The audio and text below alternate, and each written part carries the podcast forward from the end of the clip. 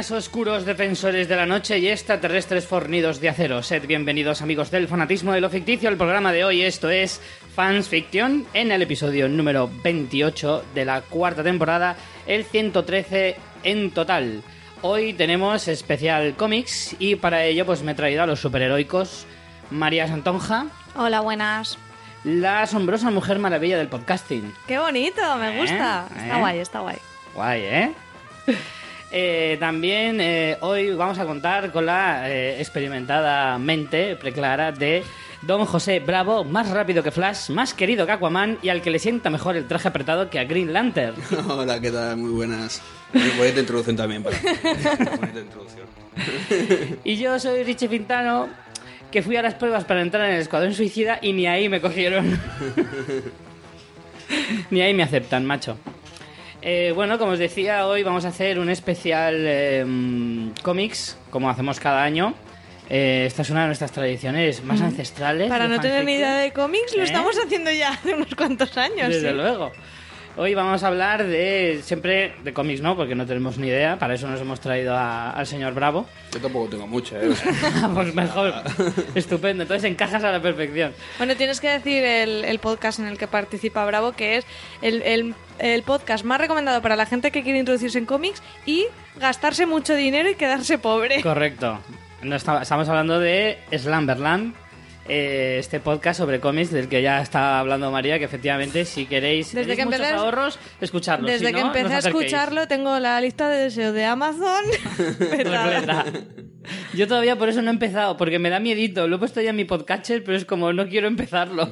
Sí, sí, además es muy graciosa porque CJ cada vez que alguno de ellos da una recomendación dice, vale, ya me has costado 24 euros, ya me has sí, costado... lleva, lleva la cuenta. Lleva un Excel con todo lo que le ha costado ya. Pues como os decía, hoy vamos a hablar de eh, cómics, de películas basadas en cómics sobre todo, y lo que vamos a hacer este año es hacer eh, un repaso al plan de DC. El año pasado, si os acordáis, hicimos un repaso a las fases que tenían planificadas eh, Marvel, de las que ya se conocían, fechas, películas confirmadas, etcétera, y este año pues lo vamos a hacer con DC, ya que precisamente este 2016 ha iniciado este plan maléfico de dominar el mundo cinematográfico con Batman vs Superman, de la que también hablaremos, y ya a partir de ahí, pues el pistoletazo de salida que nos han dado. ¿Tú llegaste a hablar de Batman vs Superman? No, me la estaba reservando para el día de hoy, por eso no dije Para nada. tener un enfrentamiento Batman vs Superman aquí con Bravo. Correcto. Pero antes, como pequeño aperitivo, también hablaremos un poquito de Civil War. Sí, que esa sí que la he es- visto. Que es la única que ha visto María. Así que... Te conté lo de que fui a ver X-Men eh, la semana pasada Te lo y... en el camarote. Pues me voy toda decidida a ver X-Men entre semana. Venga, voy al cine tal. Y el coche no arranca. Y yo me cago en todo. Y, y aún no he ido a verla. Pero bueno, antes de ir con toda la mandanga, María, coméntanos cosillas. Pues muy brevemente, tenemos una página web que es fansfiction.es donde podéis ver todos nuestros programas, no solo los de Fansfiction, también podéis recuperar programas antiguos, por ejemplo este que comentaba Richie de, de las fases de Marvel, por ejemplo, Por ejemplo. y también nuestros otros podcasts como es el La Tertulia Zombie de Walking Dead y Juego de Tronos Cosas de Casas. Además tenéis las- los modos de apoyarnos como es haciendo vuestras compras de afiliados. Mira, justo esta semana me escribió un chico que había comprado el primer número de saga en nuestro enlace de afiliados en Amazon es un día muy concreto para hablar de eso, porque Sí, con sí. todo lo que vamos a hablar, Claro, es- está bien. Si vais a hacer compras de cómics, Claro. pues usar si el os enlace afiliados de ganas, Amazon. pues ya sabéis. Y a vosotros costará lo mismo y nosotros nos llevamos una pequeña comisión y además podéis a- haceros mecenas de Fansfiction en Patreon desde un dólar al mes y ahí acceder a contenidos exclusivos y también sorteos exclusivos para mecenas. Correcto. Y bueno, poco más, ¿no? ¿Qué No, decir? ya está. El, el spam hoy ha sido rápido. Sí, hoy ha sido bastante cortito. Y pues no sé, yo casi que iría ya para allá. Venga. ¿Para qué nos vamos a entretener más?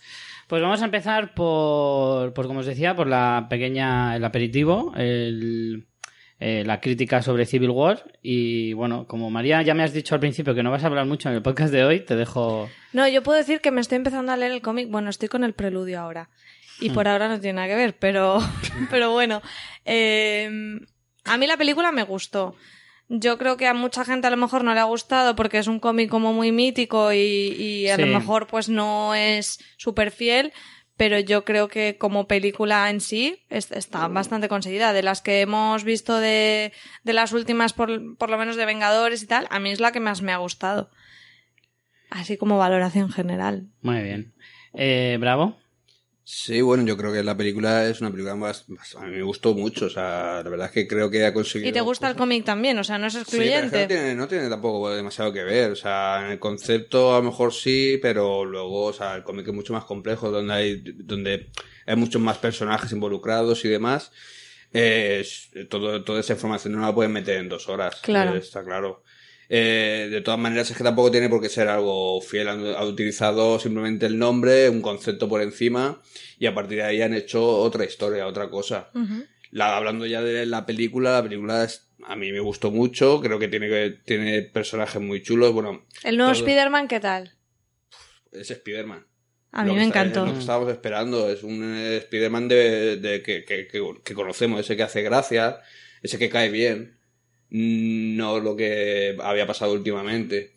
Eh, Sí, muchas- que ni hacía gracia, que ni caía bien. Claro, o sea, es que además es el concepto, era un concepto erróneo, creo yo, por lo menos a mi, a mi manera de ver Spider-Man. Spider-Man tiene que ser, pues eso, un chaval Un que, que caiga bien, que no sea guay, que no sea cool. Es que es el anticool. O sea, es, eso es Spider-Man. Es un friki, un, un tío que se mete, en su- que está en su habitación, es un científico, es una Sí. persona que con la que te- a lo mejor no- mucha gente que tiene problemas eh, mm, o sea, no, es una, que no son personas abiertas al mundo, no tienen una vida social demasiado Mm. activa, eh, puedan sentirse identificados con ese personaje y de repente te ponen al chico este, no me acuerdo cómo se llamaba, el... ¿El Maguire. primero o el eh, segundo? El primero era No, Tobey no, Maguire, el el, segundo, segundo, era Andrew Garfield. Sí, que se- era un poquito más jovencito, o daba esa sensación Mm. que Tobey Maguire, pero sí que es verdad que no conseguía, eh, yo creo que no conseguía conectar con, Es con que los iba- iba en espectadores. monopatín, creo recordar, y todo, ¿no? Sí. O sea, eso, no sé, Eso es demasiado guay para Eso ser es demasiado cool, eso no Claro. es demasiado muy chulo para ser Spider-Man. Ya. O sea, es, es que creo que entendés ese concepto de una Sí. persona un poquito más encerrada con muchos problemas. No sé, creo que me hizo mucha gracia este personaje del nuevo Spider-Man. El traje también está muy, muy chulo. Y también me encantó ver, sobre todo, la, la participación de un personaje que a mí me gusta mucho, tanto en el cómic como ahora lo que están haciendo en, el cine, que es el del hombre hormiga. También me encantó su aparición, creo que es el momento estelar, es cuando hace lo que hace en la película. Podemos eh, hablar de spoiler, ¿verdad? No hay problema. Hablamos con spoiler. Hombre, si vamos a hablar con spoiler, al menos avisar. que es un- Vale, pues a partir de aquí vamos a hablar con Sí, bueno, spoilers. yo no da- deja que dé mi valoración General, sin vale. spoilers Y luego ya entramos con entramos en spoilers. spoilers, Venga, vale. parece. A mí, por lo general, Ya casi alguien se ha tropezado, gente que está escuchándonos haciendo Claro. running. Ay, corre, y ha dicho, corre, "Ay, corre". no tengo que pausar, no, vale, venga. A ver, a mí es de las películas de cómic que más me han gustado, que más he disfrutado. Pero creo que me pasa un poco. Creo que el, el título engaña mucho. El título creo que es muy desacertado. Yo entiendo que tú quieres coger elementos del cómic, que es un cómic súper eh, representativo. Pero claro, eso te puede funcionar bien a nivel comercial, pero mal a nivel eh, de, de calidad, digamos, desde el punto de vista del fan. A mí como película me ha encantado. Yo no me he leído el cómic, pero la verdad es que me da un poco de miedo, porque por todo lo que he oído, he escuchado algunos podcasts, los mensajeros, por ejemplo, que lo han analizado también al detalle. eh, creo que evidentemente es inadaptable en dos horas eh, un cómic como ese en una película. Pero entonces no le pongas ese nombre. Llámalo de otra manera, porque al final es como que el nombre supera a la película. Y eso, Mm. en cierto modo, para el espectador que ya, mira, ni siquiera los que no leemos cómics, los que ya estamos un poco metidos en la, en el mundo de, de Marvel a través de las películas, tú escuchas Civil War y aunque no te hayas leído el cómic, también te esperas, ¡buah! Aquí se va a liar la repera. Como Y la era de es- Ultron, que al final era el fin Exacto. de semana de Ultron, básicamente. es que al final la era de Ultron también prometía muchísimo y luego eso, es- eso es un hype añadido que te hace eh, la propia, el propio merchandising de la película que creo que es erróneo. O sea, Sí, es un- plantealo de otra manera.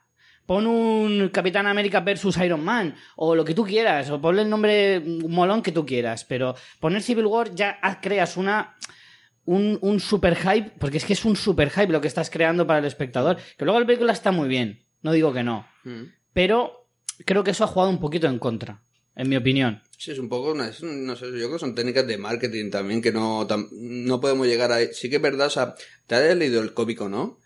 Eh, ¿Dónde está la, la guerra civil?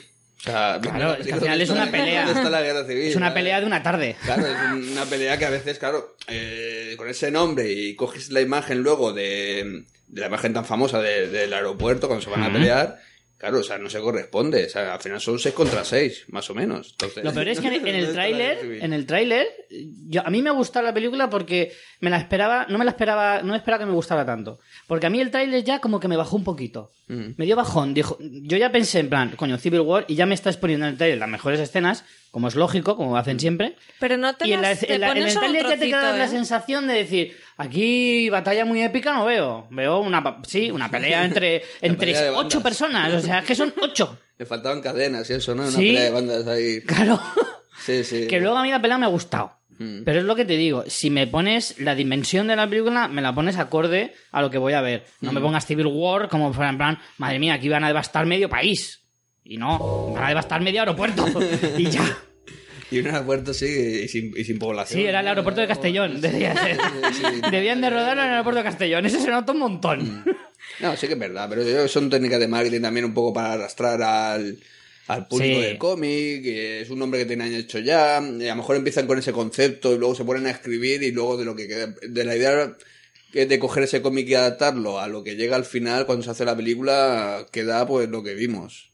Claro. Eh, de todas maneras, es lo que te digo, o sea, ya el nombre ya es que ya no me preocupa, porque últimamente también, claro, se están, por ejemplo, ahora con la, la próxima de la Liga de Justicia, están habiendo eh, lo de los nombres y tal y cual, y al final Mm. es Liga de la Justicia, ¿sabes? O sea, ya pasan de... de- ¿Para qué me voy a complicar?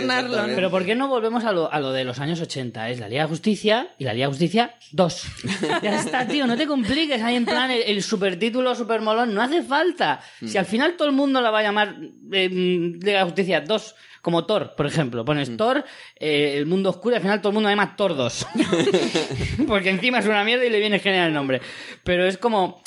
Chico, no te compliques tanto con esos nombres, Sí, porque al final muchas veces juegan en tu contra. Ya, pero son técnicas, ya te digo, yo creo que son técnicas de marketing como para hacer que esa película sea un, un- algo en sí mismo, ¿sabes? Sí, que no como sea un- una evento, parte. un claro, super que no sea una segunda parte, una tercera, porque al final Sí. piensa que si no va a llegar a un punto van a ser ya la 4, la 5, la 6. Claro. No sé, es- y, a- y también tenemos el concepto de que eso de segundas partes nunca fueron buenas, ¿sabes? Ya, es un poquito pues las bajarle el sextas ya nivel, ni te como- cuento. Y como ir bajando el nivel. Sí. Entonces, no sé, son técnicas de marketing que ya te digo que, que me dan igual. Luego lo que importa es ir a ver la película y que de verdad que te lo pases algo bien. te- Mm. Sí. A mí Bueno, lo único que me falló un poco... Si eh, te parece, espera, damos ya alerta spoiler. Alerta spoiler, alerta, Alerta spoiler. spoiler. Señores, a partir de aquí, si estáis corriendo, venga, parar un poquito un momento, parar en un semáforo, en un banquito y, y ya podéis ir. De todas formas, a estas pause. alturas han tenido que ver ya Civil War, Claro, sí. que ya lleva unos cuantos, unas cuantas semanas ahí. Bueno, pues con spoilers entonces. Ya vamos con spoilers. Yo lo que quería comentar, lo que menos me gustó fue el personaje de Daniel Brühl, que me parece un malo muy de pacotilla, que no es un malo, en realidad es Mm. un...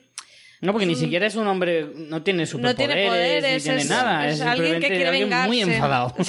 Sin superpoderes que está súper enfadado. Sí, sí, pues, su superpoder es tener un VHS Sí. de una grabación por ahí de un, de un sitio. Se supone que no tienen que haber cámaras, pero había una cámara ahí. Sí, en mitad eh, del bosque, sí, ¿no? en mitad del bosque hay una cámara, pero bueno, eso es lo de menos. Si es que voy a, si voy a empezar por ahí, luego vas a empezar tú después Sí, por claro, claro. Superman y. Claro, claro. No quieres caer en la trampa, ¿verdad? Exactamente, o sea que mira, lo dejo caer, pero ya- ahora ya lo borro y seguimos, seguimos. No, yo ya no tanto por, por el salto de fe de algunas cosas que no son verosímiles, sino que en sí dices, al final, este pin pin, la que ha liado, ¿no? Sí, no sé, me sí. parece un poco...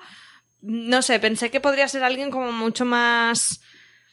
A lo mejor no poderoso, pero, pero como más Más inteligente, influyente, más- por lo sí, menos, una ¿no? persona, no, esto parece que sea, pues eso, un ciudadano cualquiera que se ha puesto ahí, al final el poder le viene por lo que tú dices, por una cinta de VHS, y mm, es lo que más me falló, es como que sales de la peli y se te olvida el malo, y los malos hacen muy buenas las películas, ¿no? Sí, no sí, sé, sí me falta un villano más guay, no sé. Mm. Es verdad que, por un lado, tiene su parte positiva el ver que, que una persona normal puede llegar a montar la que monta contra estos semidioses. Pero por otro lado, sí que es verdad que, y creo que es buen actor, eh, Sí, se sí, sí, a saca mí el actor me poco gusta. partido a ese malo. No llegas a, a, a odiarlo, ¿sabes? Eh, de hecho, a veces que pues, Lo pone de entiendes, su parte, sí. de su parte, ¿sabes? Un poquito, no sé si han querido jugar con eso también, pero sí que, en ese sentido sí que te entiendo perfectamente. Yo creo que hemos perdido de, de hace un tiempo para acá eh, el concepto de villano. Hemos perdido la oportunidad de ver a muchos villanos buenos. Hay pocos villanos buenos en. eh, muy, muy recordables, en- sobre todo en Marvel. En DC a lo mejor un poco más, pero en Marvel eh, yo estoy viendo que los malos empiezan... O sea, no hay ningún malo que digas que vaya a pasar a la historia como pueda ser un Joker Mm. o como... eh, por ejemplo, Loki. Loki, la primera de Thor y luego en Los Vengadores 1, eh, creo que sí consiguió eh, enamorar un poquito al público, ¿no? Nos cae muy bien Loki, a pesar de ser el villano, precisamente. Es un personaje que, que tiene mucha. tiene un carisma bastante importante. Y, al final acaba hasta cayéndote bien a pesar de ser el malo. Pero fuera de Loki, es que me cuesta recordar algún malo que digas, ostras, cómo mola. Que a veces, o sea, un malo que incluso pueda llegar a superar al protagonista es complicado. Mm. Eh, bueno, sí, eso pasó solamente creo que en la, de Ba- en la segunda de Batman, ¿no? Cuando que, el- que aquel Claro, Ledger entiendo que es muy difícil, pero Sí. oye, si puedes hacer personajes buenos, muy buenos, o sea, recordables, Mira, puedes Víctor, hacer ahora- malos. Ahora que dices eso, pues a lo mejor es lo que, que es- eso es eh, lo que une el, el cine de superhéroes este año, eh, tanto en Deadpool como en Batman Superman como en Civil War, les une mejor el no tener un malo Correcto. Malo malo que de verdad mole. Sí, creo que eso es una, eso es una asignatura pendiente que está pasando un poco desapercibida hasta que ya llevas unas cuantas y dices, oye, pa- para un momento, que me pongo a hacer eh, la lista de películas pasadas y dices, ¿qué malo hay recordable? Porque es que si te pones a mirar los de Iron Man, eh, lo en la primera no, el, el que hacía este... El, el de los látigos que hacía Mickey Rourke, no me acuerdo el nombre. Fíjate, es que no me acuerdo ni del nombre. Luego el mandarín con el destrozo Sí. que hicieron del personaje. Bueno, yo del mandarín prefiero no hablar. Es que lo del mandarín es algo. ¿Aún te duele? Es mejor no Sí, aún me tocarlo. duele, aún me duele muchísimo. Y aparte porque tenían un actor como el Ben Kingsley, Kingsley, sí. que es un pedazo de actor que... Es que desaprovecharon hubiese una oportunidad fantástica, tío. Es que eso, eso duele, al final duele. Sí, eso hay cosas a mí, o sea, no, mejor me callo. Mandarín pasando. Y es que ni siquiera, para mí, esto ya es una opinión personal, ni siquiera en los X-Men ves malos.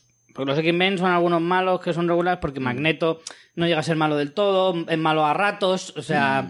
Bueno, pero En fin. mola, por lo menos. Sí, bueno, yo tengo mis reservas respecto. Es que X-Men para mí no, no, no casa conmigo. ¿Cuál, ¿Pero que los X-Men en general o En general las cine? películas. Pues Mm. yo era muy fan de la serie animada. Mm. Entonces, de los cómics, no, o sea, los cómics he leído alguno, cuando era crío leí alguno, la verdad, pero, pero tampoco soy súper, o sea, no, he no me acuerdo casi de nada, pero de la serie animada eh, era muy fan y sí que me la vi casi entera. Y me conozco muy bien a los personajes, etcétera. Y claro, el destrozo que han hecho de los personajes en las películas a mí, porque es que a Bryan Singer le tengo también muy enfilado. muy enfilado.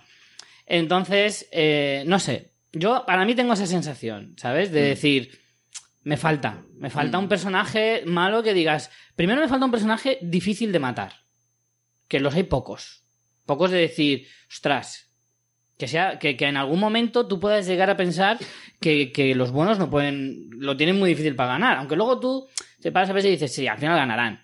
Mm. Pero por lo menos que te genere esa duda de decir, hostia, ¿cómo lo van a hacer? Porque tiene pinta de ser muy jodido. En ese sentido, el único malo que sí que recuerdo, por ejemplo, el de los Guardianes de la Galaxia me moló mucho. Mm. Me moló muchísimo. Y con la sombra de Thanos también, por ahí rondando, que se supone que va a ser el malo supremo del Sí. mundo de Marvel, que ya veremos a ver cómo acaba eso. Hombre, lo de Thanos, eh, lo poco que se ve en Guardianes de la Galaxia mola. Tiene muy buena pinta. Mola un montón, tanto- Es que es el único que todavía, y solo es la sombra de lo que tiene que ser. Luego veremos. Pues vuelvo a lo de antes, es un hype bestial que tenemos con Thanos. Sí, sí, claro, claro. Sí, Y- pero también lo teníamos con Ultron, repito. o sea, Claro, con Ult- a Ultron se le esperaba mucha cosa y al Es que final... Ultron tiene nombre de ¡buah! Claro, Mm, Va a ser la leche. Y luego no. No. Bueno, Ultron, como el malo en sí, no era el problema de la No. película. El malo estaba. No, bien. no, no estaba mal Ultron. O sea, para mí el fallo de la Ultron película... era un comercial de estos de, de- que, te, que, te, que te engañan muy bien, pero luego al final dices, hostia, pero si me han vendido la moto.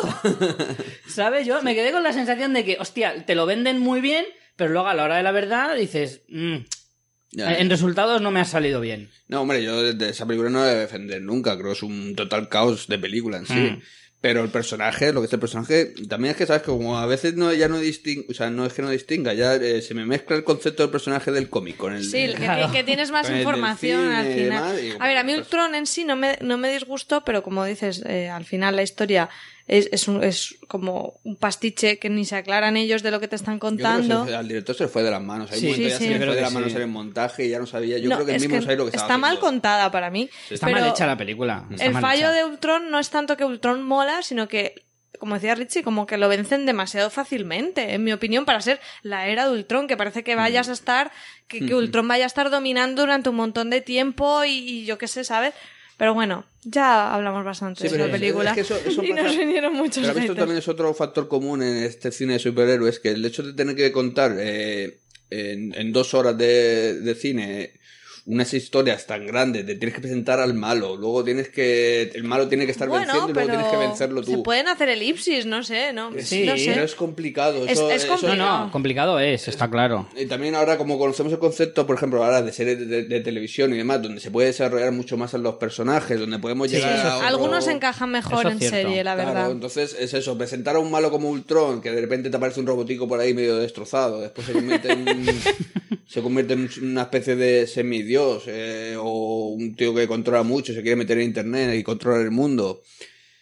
Eh, ellos deciden, como este quiere controlar el mundo, nosotros vamos a una casa de campo. Venga, nos vamos a una casa de campo ahí a estar bien, luego a pasarlo bien y eso. Que como aquí no hay internet, no nos puede dominar. Para que- bueno, que Aquí no llega el wifi. aquí- Sí, sí, es algo así el concepto. Sí, pero ves, eso que dices de las series, últimamente, por ejemplo, en Daredevil o en Jessica Jones tenemos unos malos guapísimos. Claro. Y, Pero sí que y es a lo mejor también es Sí. eso, que juega en su favor el hecho de que te pueden presentar una pequeña dosis para generarte Sí, la yo- intriga, luego un par de capítulos que no los ves, luego sabes más, luego... Y, y igual el formato de serie para, para ese tipo de personajes así como Wilson Fisk o... ¿Cómo se llama?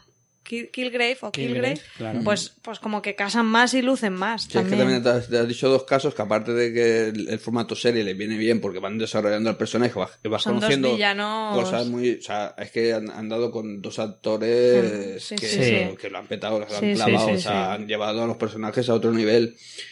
Eh, pero los dos, iba, iba, iba a poner por encima lo de Kimpin y demás, pero no, los dos creo que hacen un, un gran trabajo. Yo tengo una duda aquí y es, ¿Wilson Fish es Kimping?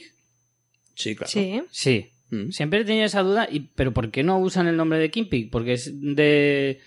Bueno, es una- es ¿Los derechos no los tiene o como... ¿Por qué no utiliza el nombre? Ah, porque, o porque no lo lo utilizan util- en la serie, dices. Sí, o porque Kimping pasa luego más tarde. Sí, porque claro, ahí también se supone que está con... Claro, es verdad que no me he dado cuenta que no lo habían utilizado, de verdad. Mm, También Yo es creo un poco no, para ¿eh? darle un carácter humano de alguien que está un poco eh, eh, consiguiendo eh, es esa que- posición, la de Kimping, ¿sabes? Kimping es un personaje muy conocido. Sí, sí, muy sí. conocido, incluso para los no lectores. Pero a lo Y- mejor y es no por lo que ponerle el dice nombre- Bravo de, de darle la dimensión humana. En la primera temporada de Daredevil nos cuentan mucho de su pasado y acabas incluso entendiendo un poco a ese villano. Entonces, Claro, yo siempre entendí que digo, este es Kimping, ¿no? O sea, nadie Sí, me había pero- dicho. Pero yo estaba yo, yo solo en casa diciendo, es este, es este Richie, no Pero te hagan también líos. en el, en el momento que coge la serie tampoco eh, no está en la posición de ser el dueño de toda la mafia, de... ¿sabes? Claro. De- Claro que a lo Está mejor ahí jugando su más posición, adelante claro. a- eh, Claro, ya cogerá, o sea, ese, ya cogerá apodo, ese apodo, ¿no?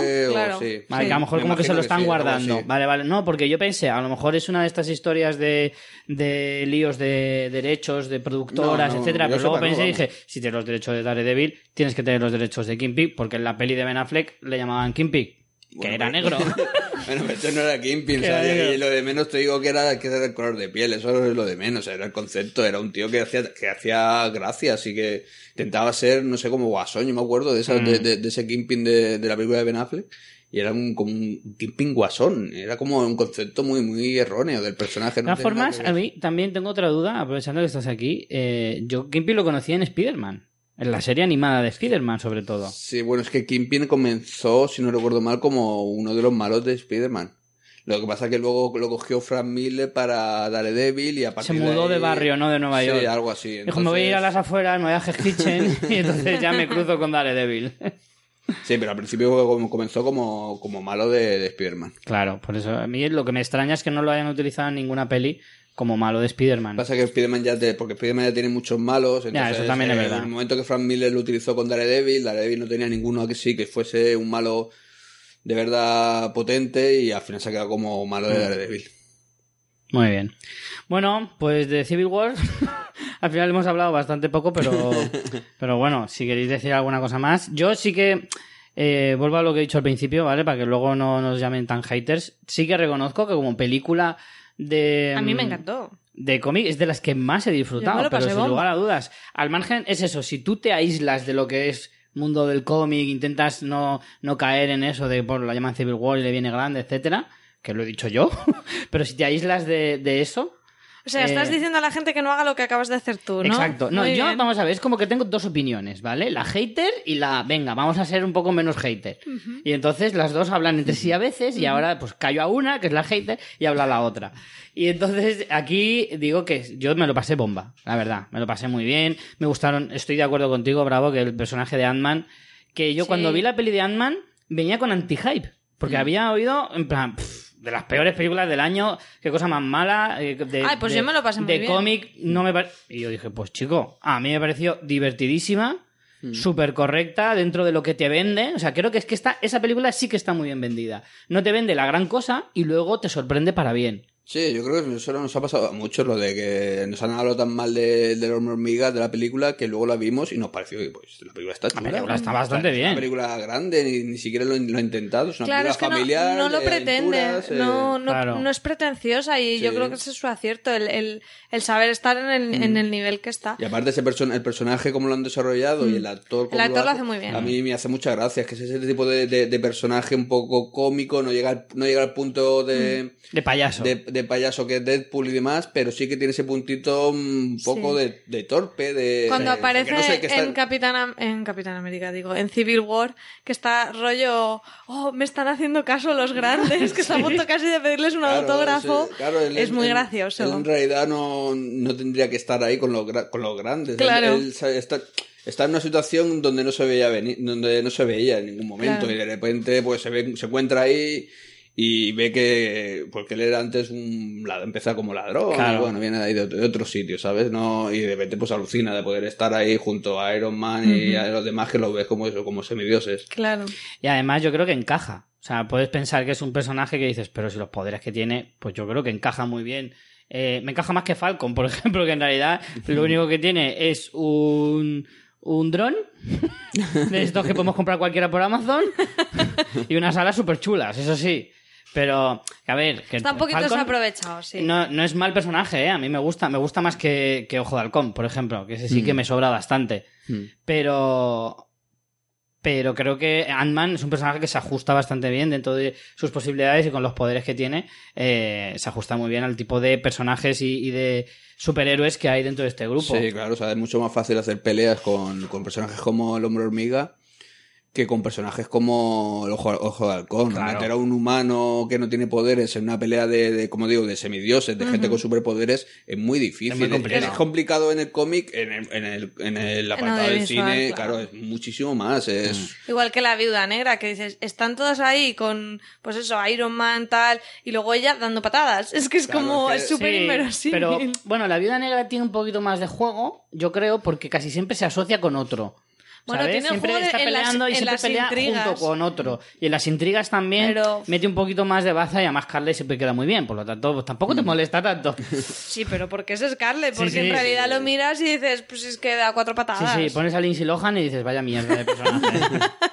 Nada, pero sí que es verdad, o sea, en- eh, aún así a veces canta, ¿sabes? Aunque lo han- lo- ya lo saben llevar bien, pero sí que canta el hecho de eso, de que la ves ahí pegando Claro. patadas y los demás a lo mejor están tirando rayos o están haciendo cosas así. Claro. es que un rayo que, que vaya mal dado y le pegue, que le pegue, pues la Claro. destroza. Y de repente te ves a la- aquella sin cabeza por ahí y dices, Claro. hostia, lo Es hemos que liado. te, te ves a Wanda y te ves a la viuda negra y dices que Claro, no, chiquilla, claro, claro. vete a casa porque no tiene nada que hacer, ¿sabes? ¿Ves que Wanda sí. me gustó que tenía un poquito más de peso eh, Mm. que, que en, que en las pelis anteriores, pero me hubiera gustado ver más de ese personaje que aparte es muy detonante de la historia. Sí, en realidad sí. Y el conflicto de ella y lo superpoderosa que es, me hubiera gustado ver más todavía de Wanda. No sé Mm. si en, en X-Men no sale, ¿no? No, en Porque X-Men no sale. En X-Men. Es que estos ver, sí que son los que... es- Aquí sí que es hay donde está el lío ese de Aquí hay lo mejorado que, que son... Que vamos, que son X-Men. Sí, aquí sí que hay problemas porque efectivamente X-Men tiene los derechos de, de mm, lo diré, Quicksilver eh, y la Bruja Bruja Escarlata los tiene X-Men, que en este caso es Fox, si no me equivoco, sí, Fox. Y la, eh, la Warner no, Marvel, que ahora pertenece a Disney, pero que sigue actuando como Marvel propiamente dicha, eh, no tiene esos derechos, pero los utiliza, eh, los utilizó en Los Vengadores 2 con Quicksilver y ahora con, con la bruja escarlata, no llamándoles así. Les pone otro nombre, los llama mejorados en vez de mutantes. Y les pone, y son los hermanos, eh, no me acuerdo del apellido, Masimov o no sé qué. Pero a Wanda le llaman bruja escarlata en no, algún momento. la llaman Wanda, nada más. No la pueden llamar bruja escarlata porque no tiene los derechos. Es un que poco absurdo todo, pero bueno. Sí, es muy absurdo, pero bueno. Eh, sí, y bueno, ¿qué os pareció Visión con un polo? Así vestido raro, tío. Parecía una cosa muy extraña. A mí me hizo mucha gracia, me gustó verlo así, o sea, ese concepto es, es un, ¿sabes? Es meterlo en un sitio donde no, donde no esperaba Cocinando. verlo, Mm, ¿sabes? Pero ves, yo creo que con Visión tienen el mismo problema que con Ojo de Halcón, pero al revés. Es tan poderoso Ya. que es muy difícil meterle en una pelea porque, claro, si él quiere, con la chorra se los ventila a todos. pero si quiere, vamos, o sea, cualquier día se levanta y dice, ala, se acabó. Pero, pero claro, tú tienes que intentar contenerle, porque es que si no, Sí, sí, la, eso- la- la pelea es muy desigual. Mm. Y menos mal que quitaron esta vez a Thor, o, ¿sabes? Por ejemplo, Sí. o sea, si no, es que es eso, es, a Tú a veces- Hulk, quita- metes a Hulk y Claro, lo mismo. eh, Y, coge- claro, le pega el puñetazo a alguno de los humanos, de los que no tienen superpoderes y ¿qué? Lo Claro. destroza. O sea, sí que es verdad que a veces es que es muy difícil. O sea, es que los con- el concepto que Pero en los cómics es mucho más fácil de desarrollar, aquí es difícil de, de- de meter. También pasa con Batman Superman. Hay momentos en, en la pelea y creo que lo hace bastante bien. Que claro, Batman, por mucho que se ponga un traje, Hmm. es un Ahora, ahora iremos para allá. que Tengo, tengo para darte. tengo un montón de cosas para darte. Pues si queréis, vamos ya, cerramos. Sí, no sé si yo creo queréis que comentar cerramos algo aquí más de Capitán. América. Eh, simplemente yo la recomiendo muchísimo. La verdad, esta es de las que más recomiendo. La peli de los hermanos Russo, que son los que se van a encargar de las dos últimas de los Vengadores, de Infinity Wars. Que, bueno, si quieres decir alguna... No, ¿Qué, que sí qué que me- esperas de estas pelis? Eh, yo espero bastante, yo tengo bastante confianza en estos, dos- en esos dos hermanos, estos los directores, la verdad es que es un acierto. Eh, creo que demostraron con eh, Soldado de Invierno, demostraron que pueden hacer escenas de acción, las mejores escenas de acción que hemos visto en mucho tiempo, en, en- ya no en el cine superhéroes, sino en el cine de, de acción en general. Eh, luego han, demos- han vuelto a demostrar en Civil War que lo saben hacer y yo creo que con ya todos los medios y con todo ya la grandilocuencia y lo bestial de, de, de, de- de este tipo de los Vengadores y demás, Hmm. pueden hacer algo muy muy chulo. Yo he oído una barbaridad. Leí una vez, eh, hace, hace ya varios meses, no sé cómo habrá cambiado o cuánto había de verdad, pero sí que oí que había mil millones de presupuesto para las dos pelis, en total. Mm. Para las dos pelis, pero Sí. mil millones, ¿eh? son 500 por peli. Ojo, eso es una barbaridad. O sea, imagínate lo que esperan recaudar para que tengan ese presupuestazo. Entonces, que es el más alto del mundo. O sea, de la historia hasta ahora, evidentemente. Pero, pero bueno, a ver, yo la verdad es que sí que es cierto que estos chicos han demostrado que... Sí, sobre Que todo a mí lo que me gusta de ellos es eso, lo de la- el tema de las escenas de acción, algo que parece muy Sí, sencillo, sí, ello- sí. eso a la hora de grabarlo, Sí. que quede guay. Aparte que, Es y, muy, que muy y que quede bien y que te enganche, que te sorprenda, porque yo, por Sí, ejemplo, claro. eh, las escenas de acción que son muy largas o ya Mm. hemos visto tantas cosas que es fácil desconectar. Sí, sí, claro. Y aquí no, me parece Y que el ritmo... sorprender. Sí, sor- o sea, primero que, que te entretengan todo el tiempo, que te capten la atención y que te sorprendan. Y a mí me parece que en estas pelis lo, lo consiguen. Y eso es- a día de hoy es súper complicado. Pues sí, desde luego que sí. Vale, pues si os parece pasamos ya a la zona DC, nos pasamos al otro lado de- del charco. Voy a beber- de la acera. agua. Coge, coge aire, coge. y bueno, vamos con el plan de DC. Y como os decía, pues eh, la propia DC, con- en consonancia con la Warner, ha empezado su macro proyecto copiando a Marvel eh, con esta película, Batman vs. Superman, que en teoría es secuela de, de El Hombre de Acero, pero que El Hombre de Acero se queda un poco fuera de, la, de lo que es el plan. Es que ahí no queda muy claro, porque sí que sigue completamente la, la estela, porque son los mismos personajes, incluso sale el malo de la, del Hombre de Acero, que es Zod, y más o menos, digamos que sí que sigue, pero la película como número uno insignia de, la, de todo el plan es esta, Batman vs. Superman y el Amanecer de la Justicia. Eh, dirigida por Zack Snyder, estrenada este año, el 25 de marzo. Y bueno, como ya sabemos, la presentación de algunos personajes nuevos, Henry Cavill, que vuelve a hacer de Superman y que lo hará muchísimas más veces más. Y eh, la primera aparición de Ben Affleck como el nuevo Batman. eh, y otros personajes como JC Eisenberg haciendo de Lex Luthor, Gal Gadot presentándose como Wonder Woman Y bueno, sí que tengo que decir que en este caso sí que vamos a utilizar spoilers, ¿vale? Para hablar de Batman vs. Superman. Del resto, evidentemente, no, porque no las hemos visto. Pero en este caso sí. eh, y, y nada, para que lo tengáis en cuenta. Eh, y bueno, la película en, en sí eh, junta a todos estos personajes para presentarnos un poquito lo que va a ser. eh, o sea, vale como señal de, de prueba de lo que quiere hacer DC en cuanto a la historia, en cuanto a los personajes que presenta y sobre todo, sobre todo, sobre todo, que yo creo que es de lo que más ha hablado, el tono. El tono en cuanto a lo diferente que es respecto a Marvel. ¿Vale? DC pretende hacer algo mucho más oscuro, más adulto. Incluso se ha hablado en varias ocasiones de si las películas de DC van a tener calificación para mayores o, si va a ser un poco más general, como lo hace Marvel. Y hay ahí un poco de debate entre si eso la gente lo prefiere o no, porque claro, los que tienen niños pues no están muy a favor, evidentemente. Pero para los que ya somos un poco más mayores sí que eh, en parte sí que nos apetece ver eso, ¿no? Ver que, que se tome muy en serio ya el tema de los superhéroes como, como no solo pelis de aventuras, que también está muy bien, sino que te metan un poquito otros Sobre todo géneros. por diferenciarse, como dices, porque Claro, porque más de lo mismo en realidad no quieres ver. Al final esto es una esto es una lucha de billeteras, lo que quieren también es hacer taquilla y claro, el hecho de poner eh, que no sean recomendadas para todos los públicos, al final lo que van a hacer es que eso se vea repercutido en taquilla, pero yo también entiendo que, que es positivo, porque si no al final es más fácil caer en películas más cortadas por el mismo patrón, aunque tengan muchísimas diferencias, pero el hecho de tener que ceñirte ya a, a los criterios de el organismo que regule esto de la recomendación, que no sé exactamente quién es, mm, no sé, yo creo que que te tienes que centrar más en la historia y si, y si luego las historias te dan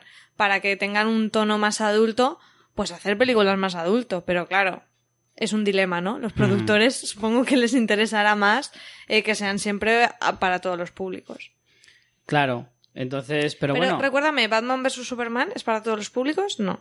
pues te lo Sí, digo, yo creo Yo que creo que sí. sí. Lo que pasa ¿no? Ahora van a sacar la versión para, para Sí, Blu-ray. exacto. La, la versión doméstica sí que tiene ya una edición con 30 minutos extra Ya. que viene ya, o sea, supone que ya es para, para mayores de edad y demás. Pero es que eso es un poco también... Y la, la película en sí, creo que no sé si a lo mejor para mayores de 16 años en sí, o ya no lo sé. Para mayores de 16, no lo creo, ¿eh? No lo sé, no, yo creo que A ver, la- para la- las que sí seguro lo hizo y además así, aún así lo han, lo han petado en taquilla fue Deadpool. Deadpool, Entonces, sí. a mí Claro, me es que ese parece es que puede ser un buen ejemplo para que luego digan, bueno, que no pasa nada, ¿sabes? No sé. El ejemplo Mm. eh, más claro es, es ese, ¿no? El ver cómo películas así pueden funcionar. Yo no digo que todas las de DC tengan que ser eh, para mayores de 18 años, pero sí que puedes combinar. Puedes poner algunas que sí, otras que no, Mm. dependiendo del personaje también, porque No, a lo mejor no todos los personajes se prestan a una cosa o a otra. No, y tampoco me parece mala idea el, este rollo de poner luego para, para cine todo para todos los públicos y luego sacar la versión extendida ya con las escenas esas que has quitado que es las Sí, que te hacen ya fuertes. subir de, de categoría. Yo entiendo, a mí, por ejemplo, o sea, claro, yo como, como adulto ya pues me da igual, pero entiendo que también son películas de superhéroes y que hay que llegar también a, a los niños. Eh, entiendo que una película como Batman Superman, mm, yo no voy a llevar a mi hijo a ver a Batman Superman, ¿sabes? O sea, Claro, ahí está. Tiene que tener una edad mínima para poder ver. eh, eh, si no, bueno, sale con un trauma del cine, claro, ¿sabes? por eso. Entonces, por ese lado, es, es que estamos ahí en un punto donde ya no sabes tú para dónde tirar.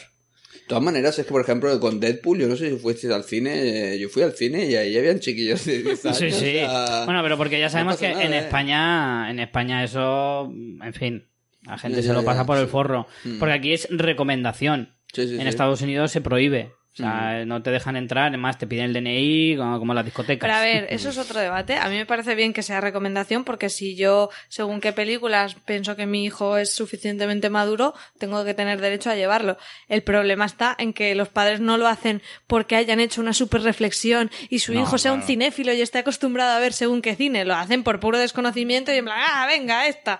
Que ese es el problema. Sí, sí, sí. Porque yo creo que en Deadpool cuando fui yo también había niños y no sé si más pequeños de 10 años, ¿eh? Que dices, por favor. Por eso que en realidad eh, esto simplemente marca eh, el contenido. Mm. Pero luego al final cada uno hará lo que le dé la gana, evidentemente. Sobre todo aquí en España. Estados Unidos lo tienen más, más complicado. Pero aquí en España, en el fondo, eso nos la, nos la bufa. Mm. Lo que pasa es que para nosotros, digamos, para el público de nuestra edad aproximadamente, ¿vale? El, más adulto, sí que nos sirve como baremo de, de cómo, en, en qué tono quiere ir DC eh, para diferenciarse sobre todo de Marvel, lo que hablábamos antes. O sea, Marvel es para colorido y aventuras y chistes y, de, y DC más, eh, más oscuro, más thriller, más otra cosa. Sí, ha, to- ha tomado otro, otro camino y a mí eso me parece una buena idea. mm, Por más que nada para, para, o sea, creo que me parece una buena noticia para el público más que nada. Porque así tenemos dos versiones, do- Hmm. dos, dos versiones de, un de, de, un- de- de los superhéroes. Si hubiese copiado a Marvel en ese sentido, creo que hubiese sido un error. eh, Claro. intentar conseguir lo mismo y hacer otra vez eh, ese mundo colorido de superhéroes que está haciendo Marvel en, en el cine. No lo sé, yo creo que así tenemos más para elegir y las dos, las dos opciones Claro. son buenas, no hay ninguna Y mejor son que la otra. sino- ambas, claro. Exactamente, o sea. Claro, y además, es que en este sentido, mi sensación es que eh, DC ya lo intentó eh, con la saga de Nolan, ¿vale? La saga de Nolan es más oscura que las películas de Marvel que se estaban haciendo en esa época. Sí que es cierto que cuando empezó eh, las fases de Marvel en serio, que fue en 2008 con Iron Man 1, fue el año de que se presentó El Caballero Oscuro, ¿vale? O sea que no fue un acto reflejo de DC el, el diferenciarse de Marvel haciendo las películas de esa manera, Hmm. sino que simplemente coincidió en el tiempo. Sí, bueno, marcó, las películas de Nolan marcaron el, ya no solamente en el mundo del cine, han marcado a DC también en el mundo de los, del cómic. Claro, claro, O sea, claro. Fue, fue un éxito de, de taquilla, fue un éxito de crítica, fue, fue un antes y un después para Batman, eso lo Sí. tenemos claro. Fue un antes y un después para el mundo del, del cine de cómics, en mi opinión. Sí, también porque... Creo que marcó, cambió muchas cosas. En Sí, ese sobre sentido. todo en el hecho de que la gente podía, podía tomarse en serio los superhéroes. Sí, correcto. Eso correcto. creo que también hizo, fue un hito en ese sentido. En, bueno, sobre todo en la 2, eh, te gusta o no te gusta los superhéroes, es una película de acción. Es que Muy también, disfrutable. Sí. sí, exactamente. Y a- también sabes lo que pasa, que nos estaban vendiendo una película que era de superhéroes, pero es que en realidad no son, su- no son Es un superhéroes. thriller. es- Mm. Es un, es un vigilante. Es un sí. vigilante. Pasa, que le quitas la, la- ¿sabes? el, el traje y cambias dos cosas y el superhéroe tiene bien poco. Pues voy a mirar, pero mm, yo diría que sí que es para todos los públicos, el Caballero Oscuro, tal vez, o no. No lo sé. creo, tío, ¿no? No sé. No lo sé, porque tampoco me parece mire. especialmente fuerte como para... eh, a ver. Yo para mí, o sea, sigue siendo mi película favorita de Ah, superhéroes de toda la también. historia. Para O mí sea, creo también. que la ha sido la mejor, creo que nadie, nadie- nadie- no ha venido nadie después a superar aquello. Estoy hablando de la segunda parte, creo que es No es para menos, es para 13. 13, ¿no? 13 años. Sí, eso sí. me pega. Entonces, Pero una cosa sí se puede hacer en Claro. muchas películas. no, pero a ver, sí y no, quiero decir. Yo, en mi opinión, creo que hay películas que se prestan a ser de 13, incluso menos, y otras que a lo mejor se prestan a ser más. O sea, digamos que es como darle un... mm, Si lo que queremos es tomarnos más en serio este mundillo, ¿vale? Si lo que queremos es que deje de, de quedarse en el, en el subgénero de aventuras y, y así como súper limitado de los cómics y de los superhéroes, creo que te tienes que atrever a hacer cosas así. a- Al y- final es que lo marque la historia que tienes y no, y no que te tengas que ceñir necesariamente. Claro, no a los números, no de, está. ostras, es que si lo hago de 13 mm, me van a, mm, a ver no sé cuántos niños, pero entonces, claro, pierdo dinero por aquí, no sé qué. No, hace una película lo suficientemente buena para que no necesites a esos niños. Sí, es- el género, es- ah, porque al final ya es un género, el género de superhéroes en el cine, si quiere subsistir y, y tener duración, tiene que apostar por la variedad. Exacto. Claro. Por eso Entonces, digo tiene que al Tiene que final... haber películas de superhéroes que son para toda la familia, El Hombre Hormiga, tiene que haber eh, películas Claro. di- eh, más divertidas, Los Guardianes de la Galaxia, tiene que haber películas más serias, más oscuras que Batman Superman. Es que tiene que, tiene que haber de todo. Y eso es, eso es lo bueno, creo que en ese sentido eh, están acertados. Es igual que en el mundo del cómic, es que claro, hablar del mundo del cómic de superhéroes Claro, ahí y vamos a centrarnos en el mundo del cómic de superhéroes, olvidando de los demás. Bueno, pues hay cómics divertidos, hay cómics serios, hay cómics oscuros, hay cómics que son todo luz, hay cómics... Entonces, tiene que haber de todo. A mí me, eh, me encanta la parte más... Bueno, en el mundo del cómic siempre hablamos de, distintas épocas que representan muy bien, pues, eh, ciertos conceptos. La época más colorida, por decirlo de alguna manera, es la, la Silver Age, la, la época de plata donde pues eso, los superhéroes pues son muy coloridos, eh, se, se pelean contra extraterrestres, cosas muy raras, muy muy muy, Muy vistosas. muy bizarras, sí, muy muy coloridas. ¿Eso de qué época es? Eso, pues ahora por años eh, me pillas. Ahí me pillas por, por época. Por, ponen los eh, 60. Es a partir del 60 y poco. Años Principio de- 70, principio claro. de los 60. la- pues piensa que la Silver Age empieza con. Sobre todo con la aparición de Marvel.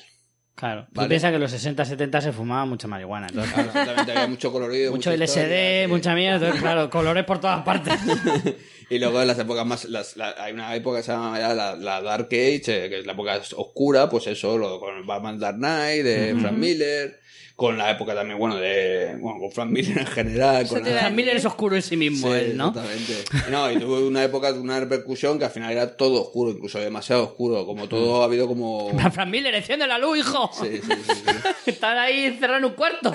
Entonces tiene que haber esa misma variedad que ha habido en el mundo del cómic, eh, también ha habido por, por épocas. Tiene que estar en el mundo del cine, si no al final la gente ya se aburre. O sea, Claro. Y esto se ha convertido ya en un género, no es un. Claro. Es, Es un que- género que permite subgéneros, como Exacto. tú dices. En plan, Si te puedes- superhéroes comedia, superhéroes aventura, superhéroes thriller. Claro. Ya puedes Tu hacer superhéroe es subgéneros. terror. Te puedes aventurar a hacer alguna cosa así de decir, coño, si, si es eso, si tú te puedes permitir el lujo ya, y se puede decir además con, con, con, con toda la, la razón del mundo, que eres un género en sí mismo, como por ejemplo, o sea, las películas de western, las primeras películas que se harían, todo el mundo diría pues lo mismo, que serían pelis de aventuras, pelis de, yo qué sé, históricas, de- llámalo como quieras. Pero al final se convirtió en un género propio. Y el western es en sí mismo un género eh, tan válido como puede ser un drama, una comedia, etcétera. Que luego tú los puedes combinar como quieras. Pero el cine de superhéroes ha llegado a un punto, y más con lo que viene, o sea, lo que hemos visto hasta ahora no es nada en comparación con lo que viene. En realidad. No estamos ni a mitad de camino, o sea, ni de coña. Entonces, podemos saber, podemos identificar perfectamente que es un género en sí mismo y luego, efectivamente, como dice María, puedes generar tus propios subgéneros. Sí, Aprovechate de eso y haz tus películas acorde a un montón de cosas que puedes hacer. Si es que en realidad tienes libertad para hacer lo que quieras. Sí, sí, está claro. Y aparte, bueno, te piensa que es eso, que como tú dices, está empezando, ¿sabes? Eh, Los Sí. errores están ahora, ¿sabes? Y se ven, son visibles. Y a partir de ahí ya verán dónde funciona, lo que sí, lo que no. Y hay cosas como lo de Deadpool que hace unos años ni, Era. Ni nos lo imaginábamos. Exactamente. Alguien apostó, bueno, el actor o quien sea, tal y cual, apostó por esto, creía que podía funcionar y ha funcionado mucho más que bien. Yo creo que Sí. está sentado ahí en, en una pila de oro ahí. porque, Sí, sí. claro, Sí, lo- coño, Tiene que estar muy orgulloso de haber creído en algo que- en lo que el resto del mundo no creía. Claro. Hombre, Lo ha incluso. Batiendo Récords es la película para mayor de 18 años que más dinero ha recaudado en la sí. historia del cine. O sea, Mm. eso es impresionante. Mm. O sea, impresionante teniendo en cuenta eh, el- las limitaciones que, que supone eso, ¿no? Sí, sí. Entonces, mm, evidentemente, es lo- si te atreves a hacer las cosas, siempre y cuando las hagas bien, porque claro, te puedes atrever, ser muy atrevido y pegarte un batacazo bestial. Yo entiendo que las No, no, productoras de tengan siempre. mucho Quien cuidado. no arriesga no gana, eso Exacto. de siempre. Pero bueno, uy, nos estamos desviando mucho a pesar de que el debate es muy interesante. No, porque tenéis que empezar a... Ahora vamos ya con el tema. Se me va a poner aquí de moderadora. Eh, bueno, como tú eres el invitado, te voy a dejar que, que empieces tú y nos, di- nos des primero una valoración y luego ya te rebato que los mis oyentes ideas no se y- asusten, no va a ser una pelea con fuego, se oyen petardos porque estamos en hogueras, ¿vale? Correcto. Bien, buen apunte. No buen se va a apunte, poner tan María. violenta la cosa, son las fiestas de aquí de Alicante y sabéis que los valencianos somos muy dados a, a tirar a tirar petardos y estas cosas. Hecha esa aclaración de que nadie va a Sí. sufrir daños, podéis empezar. Más allá de lo verbal. Eh, dale. Eh, pues yo creo que soy la, la única persona del mundo a la que le ha gustado mucho esta película. Eh, ¿Verdad? No, bueno. yo no- Empie- No empiezas muy bien, tal vez te lo tengo que decir. No, no. Eh, es verdad que no, no soy la única. Bueno, la verdad es que conozco a bastante gente que, la gust- que le gusta, lo que pasa es que lo dicen con la boca chica porque parece ya como que te da vergüenza decirlo. Eh, también se ha creado una, creo que se ha creado una bola de crítica ya por la crítica eh, que no tiene ningún sentido porque ya es una cuestión de, de, de el odio por el odio. Vale, o sea, ha llegado un punto ya una cosa, una crítica constructiva. A ti, a ti te puede gustar o no, si yo entiendo que la película no es perfecta, porque no lo es. Pero, pero en general a mí me gustó mucho, pero es que a mí también bueno, me gustan mucho las cosas así muy a lo grande, ¿sabes? Eh, muy, muy mitológica, muy, muy oscura también, como he dicho, pues me gustan todos los, todas las clasificaciones, todas la- las versiones de los superhéroes que pueden haber y me encanta, porque siempre me ha encantado esa versión mucho más mm, iba a decir seria, no sé, es que no tampoco es seria, es, es, oscura, es, es de, yo entiendo, o sea, cómo, cómo tratar eh, el Batman que sale, por ejemplo, por centrarnos en él, es, es un trauma viviente. Pero claro, es que en, en- Sí. en ese apartado, o sea, si ves que matan a tus padres cuando eres un niño, pues eres un trauma viviente. Y, y de hecho ese trauma es lo que, se lo que le hace convertirse en Batman. Bueno, pero a- aparte de, de Batman o demás, mira, voy a- mi resumen es, a mí me gustó mucho la película. Estoy deseando que aparezca la versión doméstica para ver estas tres horazas de película. Yo entiendo, de verdad, entiendo que a la gente que no le guste. Y entiendo que si no has leído bastantes cómics, eh, todo lo que es la primera parte de la película, o gran parte de esa primera parte, no te, no te empapes de nada. Porque entre el apartado del sueño, eh, el- las referencias a los otros mundos, Mm. eh, ciertos eh, momentos donde lo que, que lo que ha hecho Zack Snyder es coger la viñeta del cómic y plasmarla eh, y demás, se te pierdan un montón de montón de referencias. Eso no quiere decir que no te pueda gustar la película si no has leído todos esos cómics. Pero sí que es verdad que Zack Snyder si algo que, de lo que peca es de coger todas estas referencias de cómic y meterlas así incluso a veces con calzador. Claro. A ver, lo primero que voy a decir es que a mí, yo no odié la película, ¿vale? No, no soy de en plan esto es una mierda, como podría decir de X-Men, que sí que las odio, pero ya a mí la película no me gustó, pero tampoco mm, me desagradó demasiado, ¿vale? El problema es que, bueno, antes de nada también decir que entiendo, por una parte entiendo que digas, eh, es difícil adaptar una, una historia como esta. Es muy difícil. Al final, en estas películas lo que hay que intentar, que es lo más complicado de todo, es encontrar el equilibrio entre los que no leen cómics y los que sí. Eso es lo más jodido de hacer una película de cómics, para mí. Es no alejarte demasiado del cómic para que la gente que sí que se los lee te masacre y diga, madre mía, has hecho lo que te ha dado la gana, independientemente de si la película gusta o no gusta. Y tampoco puedes hacer todo referencias al cómic porque la mayoría del público no lo va a entender. ¿Vale? Y en este caso yo creo que Zack Snyder, que es un tío que a mí me gusta, particularmente a mí me gusta, como director y, y ha adaptado otros cómics, a mí Watchmen me entusiasma la película y 300 también. Y, y de hecho el cómic de 300 sí que me lo he leído. Y, pero claro, son adaptaciones en las que tú, aunque no te hayas leído el cómic, no te pierdes. Pero en esta sí. A mí esta película es cierto, yo en muchos tramos de la película, no solo la primera parte, en los que me quedo en plan, ¿eh? Si no has acabado la frase, o sea, no, no lo entiendo, o sea, no, no te vayas, ven aquí y explícamelo. O sea, me quedé, yo también estoy deseando que salga la versión en DVD y me la voy a cascar entera también. Y la peli incluso también. Y, y es como, porque quiero que me den más información, porque lo que me estás contando me interesa, pero me lo has contado muy mal. Esa es mi sensación. Y Lo que me cuentas sea me por lo que interesa. hablábamos antes, de que hayan recortado y que en esa versión completa la historia, eh, como si dijéramos como que la película en realidad hubiese estado pensada para esa estructura de esas tres horas, tres y no lo que se ha mostrado Ya, al final en los así, cines. La culpa no la tiene el público, en ese sentido sí que... Sí, Sí, sí, o sea, conti- continuaría siendo un error, continuaría Es- mira, siendo un El. Señor de los Anillos hizo también en esa, en esa línea. Haces una película y luego le, le cascas 20 o 30 minutos más a una peli que ya dura 3 horas. Pero la, peli inicial tiene todo el sentido del mundo y la entiendes Sí, sí. perfectamente. Luego lo que te dan son extras que te vienen genial para disfrutar más de la película y para enterarte de más cosas que en, el, que en el- la, prime- la película que se estrena en cines no, no entra. Pero es que esta película le faltan trozos que para mí tengo la sensación, ya veremos cuando salga la versión en DVD, que son demasiado fundamentales como para omitirlos y luego dármelos como extra. O sea, me da la sensación de que son cosas que rompen la continuidad de la historia.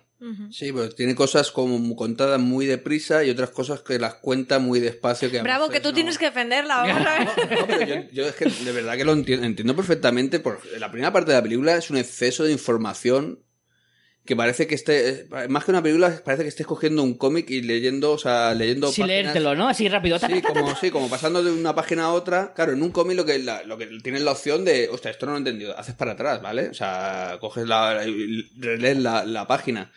En, es- en el cine no tienes esa opción. Bueno, sí, eh, pues en el cine no. En tu casa mejor con el DVD sí, pero tampoco vas a ir haciendo así para la película. No he pillado esto. No es vas a la manera, No es la claro. manera de ver una película. Eh, yo entiendo que hay un exceso de información y que la primera parte eh, eh, ves como fogonazos de, de historias, ¿vale? Sí. Y que mucha gente, eh, yo a veces también me sentí perdido, de verdad. Lo digo, Como, ¿eh? Tú estás en el cine y de repente alguien te quita por detrás. ¡Aquaman! Sí, era como, uh, ya, pero Así, de fondo. ahora de repente se, se cambia de escena, otra historia. De repente estás en el desierto, de repente estás en la época de, o sea, de, cuando- de hermano Steel. Eh, vas cambiando, va cambiando de, de- de- tanto de localización como de tiempo que al final es que no, muy bien no sabes dónde estás. No. Luego ya se estabiliza un poco y demás. Y, y yo entiendo de verdad, claro, con las referencias que tengo del cómic, por ejemplo, la parte del sueño siempre es la que pongo más de, de ejemplo. Porque, claro, es que ese sueño es un, es un otro mundo que se ha llamado siempre en los cómics, ¿vale? Mm. Y el hecho ¿Un de- otro mundo es un what if? o no es lo mismo? Mm, Sí, no. Lo que entendemos por un No. universo paralelo. Sí, un- sí. Una realidad paralela, una historia paralela. Sí, en, en- bueno, en los cómics siempre ha estado, ha estado como una referencia, se llaman los Elseworlds, o sea, otros mundos, eh, donde se hacían historias eh, paralelas, o sea, co- como otras versiones del mismo personaje. Bueno, en el, eh, de hecho, en el universo de DC, por ejemplo, está el multiverso. Es que Ujú. el multiverso son como muchos, muchos universos, ¿vale? Donde el- los personajes son parecidos, pero toman caminos, algo, son variaciones del mismo personaje. Vale. Vale, a lo mejor el mismo personaje en un universo, Batman en vez de Batman, eh, de Batman eh, o sea, el personaje principal es, es una mujer. O en otro es mayor, o en otro está muerto, ¿sabes? Eh. ¿sabes? Son variaciones de, de un, de un mismo universo.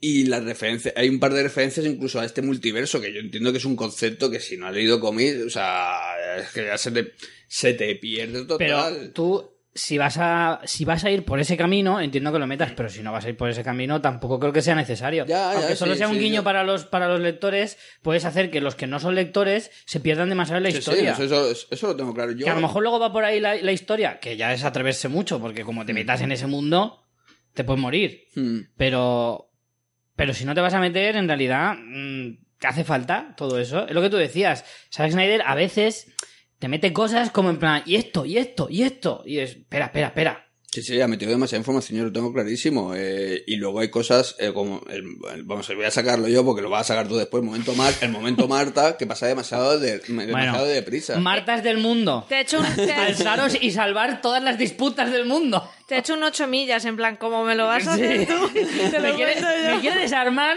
con las cosas que le voy a decir yo. No, entonces eso, hay momentos que pasan muy rápido, otros momentos que pasan muy lentos, es verdad, y eso lo entiendo. Y ¿sabes lo que pasa también? Que yo, por, por ejemplo, en mi, en mi parte, eh, soy incapaz de, de salirme de mí mismo y de intentar ver la película como alguien que no tiene ni idea de los Claro, es personajes. que eso es muy difícil. Eso es muy difícil, de, una manera, de, de verla de una manera lo más objetiva posible. No puedo. Entonces, claro, yo hay, hay ciertas referencias que es que las tengo ya muy clavadas. eh, como esto del otro mundo, pues hay ciertos, eh, ciertos planos, ciertas situaciones. Hay uno, sobre todo, cuando están en el espacio, Superman y demás. Eh, solo lo he visto en Dark Knight. eh, son cosas, ah, cuando esto está Superman así medio, medio destrozado ya y el sol le, hace recuperarse que ya tengo muy clavadas. Entonces, en mes, yo, eh, pero yo me acuerdo que salí del cine un poco como, salí un poco saturado de información. Sí. Y soy una persona que, que, que tengo ciertos conocimientos de estos personajes, ¿vale? Mm. Entiendo que una persona que no los tenga, o sea, Claro. sale ya un poco que, que, digamos, que borra ciertas partes de la película para su propio bien, para decir, mira, para, para poder comprender. Voy a centrarme en esto, nada Sí, más, eh, ¿no? menos eh, voy a centrarme en la pelea. Se están pegando dos tortazos, eso lo entiendo bastante. Pero es que al final eh, hay muchos detalles que evidentemente tú no puedes valorar la película por esos detalles, pero son cosas que te chirrían tanto Mm. que te, que te joden la película en parte, ¿no? Porque yo llegué a esta película con unas ganas tremendísimas de verla. De hecho, a mí El Hombre de Acero... También le ha hecho mucho daño eso, o sea, el, el hecho de que había un, un, Buah. un hype. O sea, de- de- Pero Bueno, de las pero- pelis que más hype han tenido Sí, que yo claro. haya- hype y haya también, y también críticas, porque también toda la campaña contra Ben Affleck, al final, para bien o para mal, se había hablado demasiado de esta película. Sí, no claro. puedes ir a ver una película con tantas ideas, tanto Preconcebidas. preconcebidas como para bien como para mal. Es que eso es lo que pasa también, es que estamos hablando, Eso estamos nunca hablando juega de, los de dos personajes más icónicos Sí. Claro. del mundo del cómic. O sea, ya no son, eh, eh, por mucho que quieran, Marvel es muy grande y cada día es más grande y se come a DC en muchas cosas, ¿vale? Pero, Pero en DC esto tiene- ganan DC ellos. tiene dos cosas, que es Superman y Batman. Sí, eso es cierto. Y esos son, esos son los dos primeros superhéroes de la historia. Y eso no se lo quita a nadie. Y eso es algo que está tan, tan marcado, no en la cultura del cómic, sino en la cultura general. Sí, en la cultura popular, sí, en la Sí. cultura Sí, popular. sí, o sea, que, que es imposible, que, Hmm. que, que todo el mundo tiene un concepto de lo que es su Batman, de lo que es Batman, a través de lo que ha leído y de lo que ha visto. Pero es que Batman ha sido mil Batmans. Claro, o sea, Hmm. Son ya más, eh, ¿cuánto que lleva? 80 años de, de historia, más o menos. Sí. Entonces, no, más creo ya. Bueno, pero da igual. Eh, y entonces Superman lo mismo, es un, co- son conceptos, o sea, Superman se ha utilizado de mil maneras distintas, ¿sabes? Es verdad que luego tenemos el, el Batman y Superman que es canónico, ¿vale? O sea, el, canon, el canon de Superman es un... Es un lo que se dice el Boy Scout, es un tío súper bueno que... Pero claro, es un- al mismo tiempo se ha jugado con el hecho de que es súper poderoso y que si se le va la bola, Sí. mm, eh, se carga el planeta y se Pero queda que, es un, gusto. pero que es un concepto fantástico. Si es que eso es lo que a mí me vendía la película, me la Mm. vendía sola. El, el ponerme en el tráiler simplemente la posibilidad de que a Superman se le vaya la pinza, Mm. ¿eh? Y, y que nos lo tomemos eso desde el punto de vista... Tú imagínate que existiera un Superman de verdad y pasara eso en el mundo. Mm. ¿Vale? Ya no el, el Superman de barrio, que eran las películas de, de Christopher Reeve, que en realidad era un Superman de barrio, de, de ciudad pequeña. Mm. No, este es un Superman a nivel planetario, a nivel interplanetario, si me apuras. Y, y- y- y si tú te lo quieres tomar un poco más en serio, eh, como son las películas de Marvel, perdón, de, de superhéroes ahora, tú te lo planteas y, y en el tráiler te lo ponían eso, que claro, a un tío que te salva una ciudad, le montas una pedazo de estatua, que es lo lógico, que es lo que se haría en la realidad ahora mismo, Sí, sí. Y, y te empezarías a plantear un montón de dilemas eh, eh, éticos de decir, ostras, pero un tío tan poderoso se le puede dejar libre, o cómo se le detiene, o, o si qué pasa si se le va la cabeza. Todos esos conceptos mezclados te, te- te- me parecía algo súper genial. Sí, El sí. problema es que luego lo has contado de una manera... Al final la forma es, es lo que más Sí, sí, cuenta. está claro, está claro. O sea, La historia puede ser súper potente, y lo es. O sea, la historia, efectivamente, dos súper mm, megadioses enfrentados el uno al otro, eh, eh, y todo el mundo eh, como espectador es la hostia, pero, pero luego la forma, al final, es lo que más cuenta. Sí, sí, está clarísimo. Sí, Lo que intenta, o sea, contar la, la película es un concepto súper general. Está o sea, es como. Es, está contando ideas muy, muy filosóficas casi, se puede Sí, decir. desde El- luego. El hecho del superhombre contra Dios. Eh, de un tío que, que pues, se ha hecho a sí mismo a través del entrenamiento, del estudio y demás, an- ante alguien que, que lo tiene todo ya por nacimiento, ¿sabes? Y el hecho de que ese concepto del Superman al que hay que temer de alguna manera, a mí ese concepto a mí siempre me, ha- encantado, ¿vale? Eso también un poco mm, lo inven- se puede decir que lo inventó Frank Miller también con Dark Knight, toda esa historia. Tampoco lo inventara él, pero bueno, sí que lo desarrolló.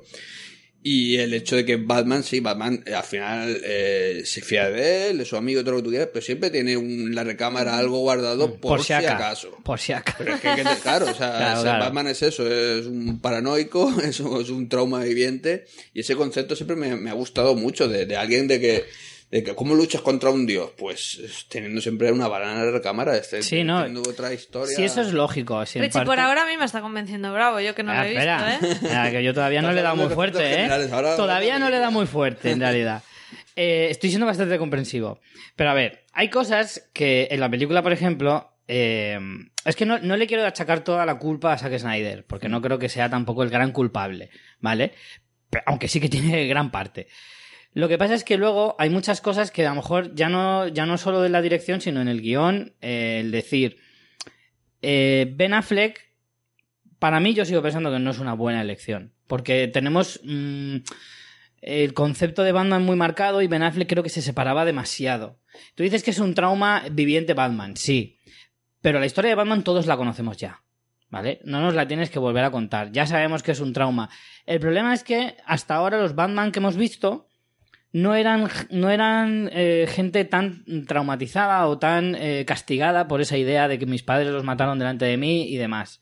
Entonces, claro, ver a este mm, tan taciturno, tan ah, hablando tan bajito siempre, es como no me pega con el Batman. A lo mejor para los lectores de cómics lo entienden mucho más, porque yo he hablado con con- de esto con un mogollón de gente y los que más la defienden son los lectores de cómics. y dicen, Es que el Batman es así, es que tal. Nuestro Batman, los no lectores, nuestro Batman no es así. Entonces nos cuesta mucho más eh, identificarle, para empezar. Y luego, también es que creo que la lucha es demasiado desigual.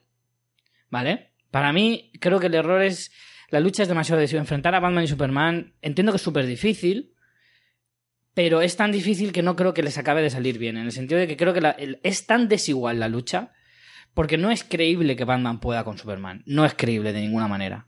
A mí al menos no me lo pareció. Eh, en el sentido de que, por mucho que tú te pongas ahí el- la, la armadura esta fantástica, que eso tiene que pesar un huevo, ya me dirás tú cómo vas a luchar contra él. Es que en realidad, Superman, en cuanto le echara un poquito de ganas, podía con él, pero vamos. Y que al final, primero que no te crees que Batman pueda con él. Y cuando ya lo tiene ahí, salta con lo de las madres Marta. Cómo yo sabía que lo iba a sacar. Es que, Marta. ¿cómo no te lo voy a ¿Lo sacar? sabías? ¿Cómo no te lo voy a sacar? Bravo, es que ese- eso fue, ha sido de las cosas más... Me he quedado muerto. Me he quedado muerto. Porque es que en 10 minutos he pasado de odiarte con toda mi ansia A ser colegas. a ser hipercolegas. Es como si yo de repente paso un día de, de, de odiar Murcia a hacerme alcalde de Murcia. Es que no tiene sentido. No, voy a empezar por lo de Ben Affleck. A mí Ben Affleck sí me, sí me ha gustado mucho como Batman. Y me gusta mucho es- ese Batman tan hipermusculado. O sea, físicamente, o sea, lo que ha hecho Ben Yo vi Affleck- a Ben Affleck un pelín fondón, ¿eh? No es por nada. Hostia, no, está, está- fuertote, pero también No, tenía porque está- papada. es- pero está ancho, está es un tío Estará que se- hinchado, Richie. estaba hinchado de todo lo que se ha metido, se habrá metido para, para convertirse en Batman. Madre mía. Pero me encantó ver ese tipo de Batman porque Batman siempre, o siempre, o casi siempre se ha visto, o por lo menos mi imagen mucho la de Frank Miller, ese Batman ancho.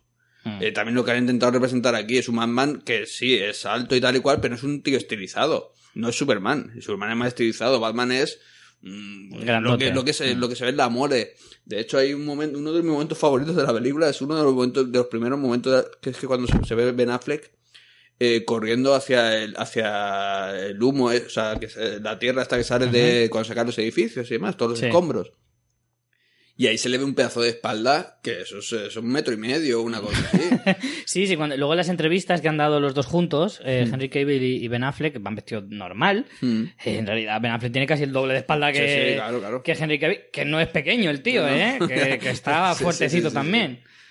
Entonces, en ese sentido, a mí, y aparte, bueno, la interpretación y demás, ese, ese Batman así, pues sí que es verdad, o sea, pues eso, traumatizado, a mí ya te digo que, que me gusta bastante.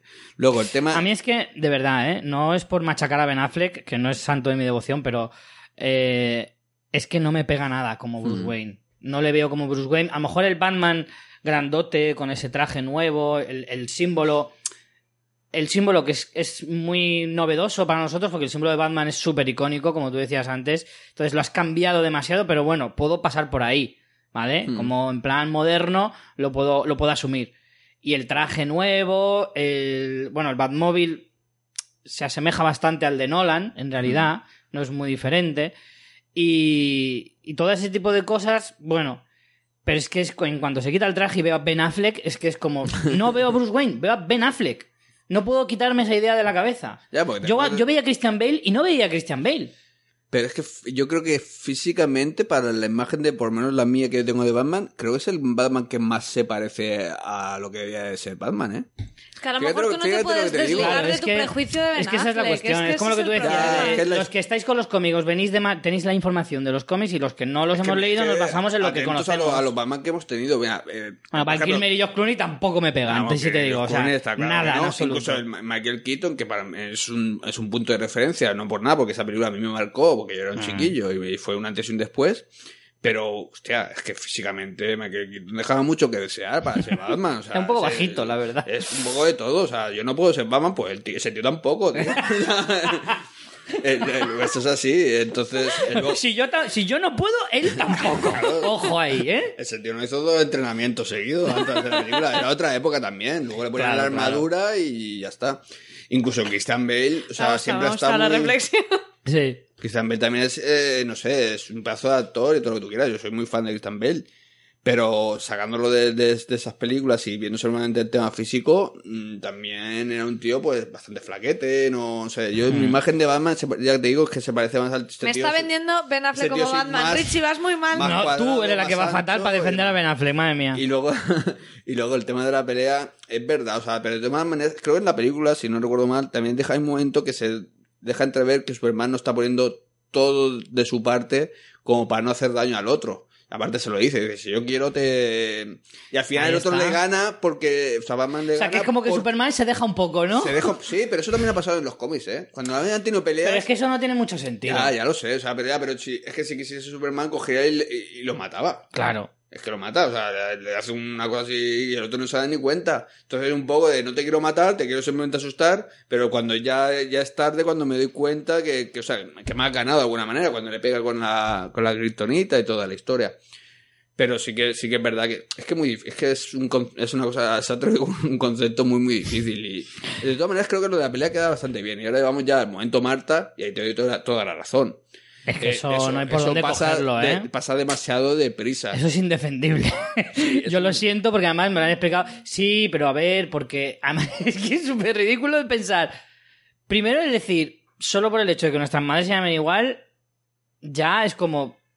O sea, yo entiendo lo que tú me dices de que, claro, Ben Affleck es un trauma eh, viviente y, claro, le tocas el, toma- el- el tema de la madre y a lo mejor por ahí es fácil atacarle, pero aún así, o sea, es que ni por esas. Y segundo, es que no se habían percatado, de verdad, en todos estos años nadie se había dado cuenta que se llamaban igual. Hombre, eso tampoco lo comentan tanto la gente. No, pero me refiero a la gente, o sea, los, los, los, los espectadores o los lectores.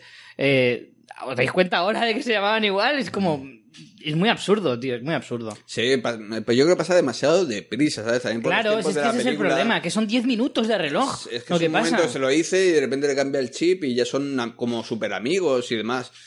Mm, eso de verdad que no queda demasiado bien. Eso que No, porque- en el cine te deja un poco descolocado y decir, espérate, espérate. güey. Porque además, mira, yo creo que el error sobre todo es que... Pero no- eso viene- creo que te viene también un poco. eh, se puede explicar un poquito con lo que pasa antes con el sueño. Cuando le aparece el, el flash, que le aparece. le Pero, dice, "Salva ¿sabes- Marta y tal. ¿Sabes cómo yo me lo habría mm, tragado mejor? Y es eh, no generándole ese odio tan acérrimo de Batman hacia Superman Ya, que sí, intentan verdad. mostrar. Sí, es sí. como... No, no puede pensar en otra cosa, ¿sabes? Es como tengo que hacerlo porque sí, porque además es casi casi una venganza.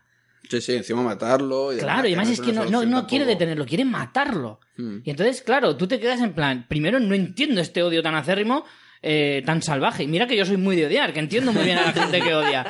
Pero, pero eso por un lado. Y luego, porque yo lo que, lo que creo que deberían haber hecho es como intentar que, como el gobierno convenciera a Batman de que lo detuviera. ¿Sabes? Mm. Que fuera algo más por encargo, en plan, entiéndelo, es un, es un hombre, eh, no es un hombre, es un extraterrestre y nos Mm. puede destrozar a todos, hay que controlarle. Intentarle convencer de esa manera un poco a lo, a lo Civil War, ¿sabes? Sí, sí, sí. Por hacer una comparación. Y luego, O sea, él, Eso en Civil War sí que está muy bien hecho. claro, funciona muy Sí, bien. sí. Eso funciona muy bien. Y entonces, sí que me cuadraría más que, claro, Batman, cuando conoce más a Superman, al final pueda como confiar en él y decir, hostia, al final aquí hay dos versiones de la historia, me lo voy a pensar y al final mm, Sí, lo de las sí. madres, a lo mejor incluso por ahí te lo hubiera aceptado. Ya, ya, ya. Lo que me cuadra, lo que no me cuadra es eso, pasar del odio salvaje Hmm. al supercolegueo. Eso es lo que sí que no, por ahí no pasó, o sea, que Snyder, por ahí no. Sí, Ma- sí, ahí, me la has eso no colado. queda demasiado bien. Y es más, es que a mí, la primera mitad de la película, a pesar de que es cierto que es mucha información, yo la, la- la estaba disfrutando, pero poco a poco la, la película me fue convenciendo de que no me estaba gustando tanto como yo creía. Hmm. Por cosas como, por ejemplo, bueno, lo de la gilipollez esa de, de la base de datos lado de la cocina, que, todo, que mucha gente ha hablado también. Ah, Eso es un error garrafal, macho, que tú en serio en la sala de montaje no lo ves. ¿En serio no lo ves? Lo mal que queda eso. Al margen ya de Ben Affleck y al margen de todo lo demás. Son algunos detalles que tú no puedes, ya te digo lo que te he dicho antes, ¿no? No, no puedes valorar la película entera por cosas como esa. Pero esas cosas te bajan puntos a- a- en el visionado. Y como luego haya cosas más graves que no te gusten, eso se magnifica. Y como ha pasado, muchísima gente ha hablado de la puñetera sala eh, al lado de la cocina. Sí. Hmm. No tengo que ver ya la peli porque ya me sé todos esos, esos Claro. detalles. Y luego, eh, ya por último, para terminar, eh, la pelea final me defraudó muchísimo. Me defraudó muchísimo la criatura que también te la enseñan en el tráiler, que bueno, del tráiler es que ya paso de hablar porque te destroza la película. Eh, la criatura no me gustó nada y mira que a mí me gustan ese tipo de peleas. Y luego yo sigo con mi cruzada de las peleas de noche, métetelas por el culo. Porque es que no se ve nada. Tío, la pelea de El Hombre de Acero me gustó mucho más. Al aire libre, tío. Que se vea. Algo bueno. Chico, a las 4 de la tarde, que se te queda bien la tarde, te estás ahí, estás, estás tú en tu pueblecito de mierda, estás ahí, ahí, salido con tu, con tu silla plegable y dices, ah, pues mira, una pelea de superhéroes, me apetece. Y la disfrutas, no por la noche que te pilla en casa, que dices, ah, no voy a salir para verme una pelea. Pues no. Además es eso, con, con todo lleno de humo, no ves una mierda. El personaje de, de, de Wonder Woman, que fue una buena sorpresa. A mí ese personaje me gustó, Bueno, me sorpresa interesa. no, porque te lo bueno, pusieron en el sorpresa tampoco. La sorpresa es que me gustó más de lo que me esperaba. Es de las cosas que más me gustaron de la peli. Mm. Y me ha generado intriga, incluso para ver su película eh, propia. Eso es una cosa buena, pero ni siquiera puede lucirse como Dios manda. Mm. Me pareció, no sé, no- creo que es el colofón a una película mm, en parte decepcionante. Mm. Yo en de en la pelea final y demás no me disgustó, pero ya te digo que me gusta mucho más todo lo del, principio. O sea, al final el- me gusta más, o sea, incluso la pelea entre Batman y Superman me gusta más que luego ya cuando se ponen todos contra, contra Doomsday y demás. La criatura en sí, a mí no me hizo mucha gracia, la verdad. O sea, también porque es, no sé, demasiado un troll, demasiado... Sí. Eh, como deforme, ¿sabes? muy desdibujado, o sea, no, no es Sí, nada no icónico, tiene- no es... no es- tiene es- una forma no me acuerdo ni de su cara, Mm. ¿sabes? Sí, sí, sí. Así, te voy a poner un ejemplo súper chorra, ¿vale? Pero me acuerdo perfectamente del, de Abominación contra Hulk, que es Mm. una de las peleas que más me gustan de, de todas las pelis de, de superhéroes. Parece Mm. una pelea súper currada y súper bien hecha. Y me acuerdo perfectamente del- de, la cara del tío. Y es muy parecido a Doomsday. Pero Doomsday no me acuerdo ni de su cara. Es que no, no, no me parece nada memorable el personaje y me parece demasiado pegotón. O sea, es que dices, tío, no le has hecho nada de... de- de- No sé, no, no me gustó nada. Sí, y luego aparte la pelea forma- no es tan emocionante como otras peleas que yo he visto. No, Mm. no me parece en plan, ostras, qué puñetazo le ha hecho, o qué, qué llave, o qué jugada esto. Ya, ahí No. sí que creo que juega en su contra el tema de lo que dices tú de por la noche. Pero ese mucho, por la ¿eh? noche, o sea, es verdad que hay veces que ya te pierdes entre la velocidad de, de unos de otros y los personajes, el CGI y tal y cual. Llega un momento que ya no sabes muy bien qué está pasando. Y eso me, me duele, siendo Zack Snyder, Ya, pero eso es un que es un tío que pilota la imagen de maravilla. Ya, ya. Mm. de maravilla y eso me decepcionó profundamente. Mm.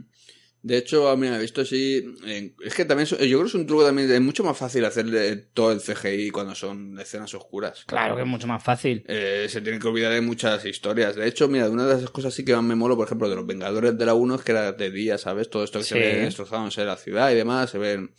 Eso está muy, muy, muy guay.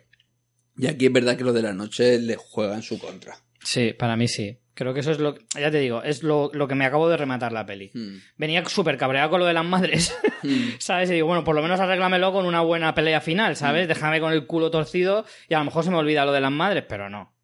Fue peor. Me, me hizo que me cabreara más. Por eso, porque para mí la película es eso, va de más a menos. Va perdiendo, va cuesta abajo y, y para mí eso es una cagada.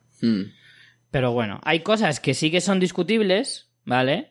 Pero hay otras cosas que son impepinables y en ese sentido, ya te digo, estoy deseando que salga la versión en DVD, la veré y veremos a ver si mi idea cambia, pero de momento, como se queda así, malo. Aún así, yo iré a ver las siguientes, por supuesto, y espero que la Liga de la Justicia eh, mejore esto. Pero este punto de partida a mí me ha, me ha defraudado bastante. Mm. Como a muchos, la verdad. Esa Sí, es la sí, verdad. como muchos. Como te- muchos. o sea, lo- también- es verdad que defrauda a muchos y te- como te digo, o sea, entiendo muy bien a la gente que no le, no le haya gustado la película, pero también creo que se ha formado una bola de nieve de, Ah, bueno, de, sí. de- de odio que, que muchas Pues han veces juntado sin muchísimas sentido. cosas, ¿eh? El tema de Ben Affleck, el tema de JC Eisenberg también, Mm. con ese personaje un poquito histriónico, mm, más cerca del Joker que del propio Sí. Lex Luthor, como se ha hablado muchísimo. Son demasiadas cosas. eh, Amy Adams también, que tiene un personaje que dices, hija, no pintas una mierda en esta peli, la verdad. Y no sé, tiene muchos detalles. Jeremy Irons, que hace también el personaje de, Al- de Alfred, un Alfred que tampoco estamos muy acostumbrados, porque el de Michael Caine sí que nos recordaba mucho al de las pelis originales. Mm. Entonces, el cambio no es tan brusco, pero Jeremy Irons no tiene absolutamente nada que ver. Mm. Y es como.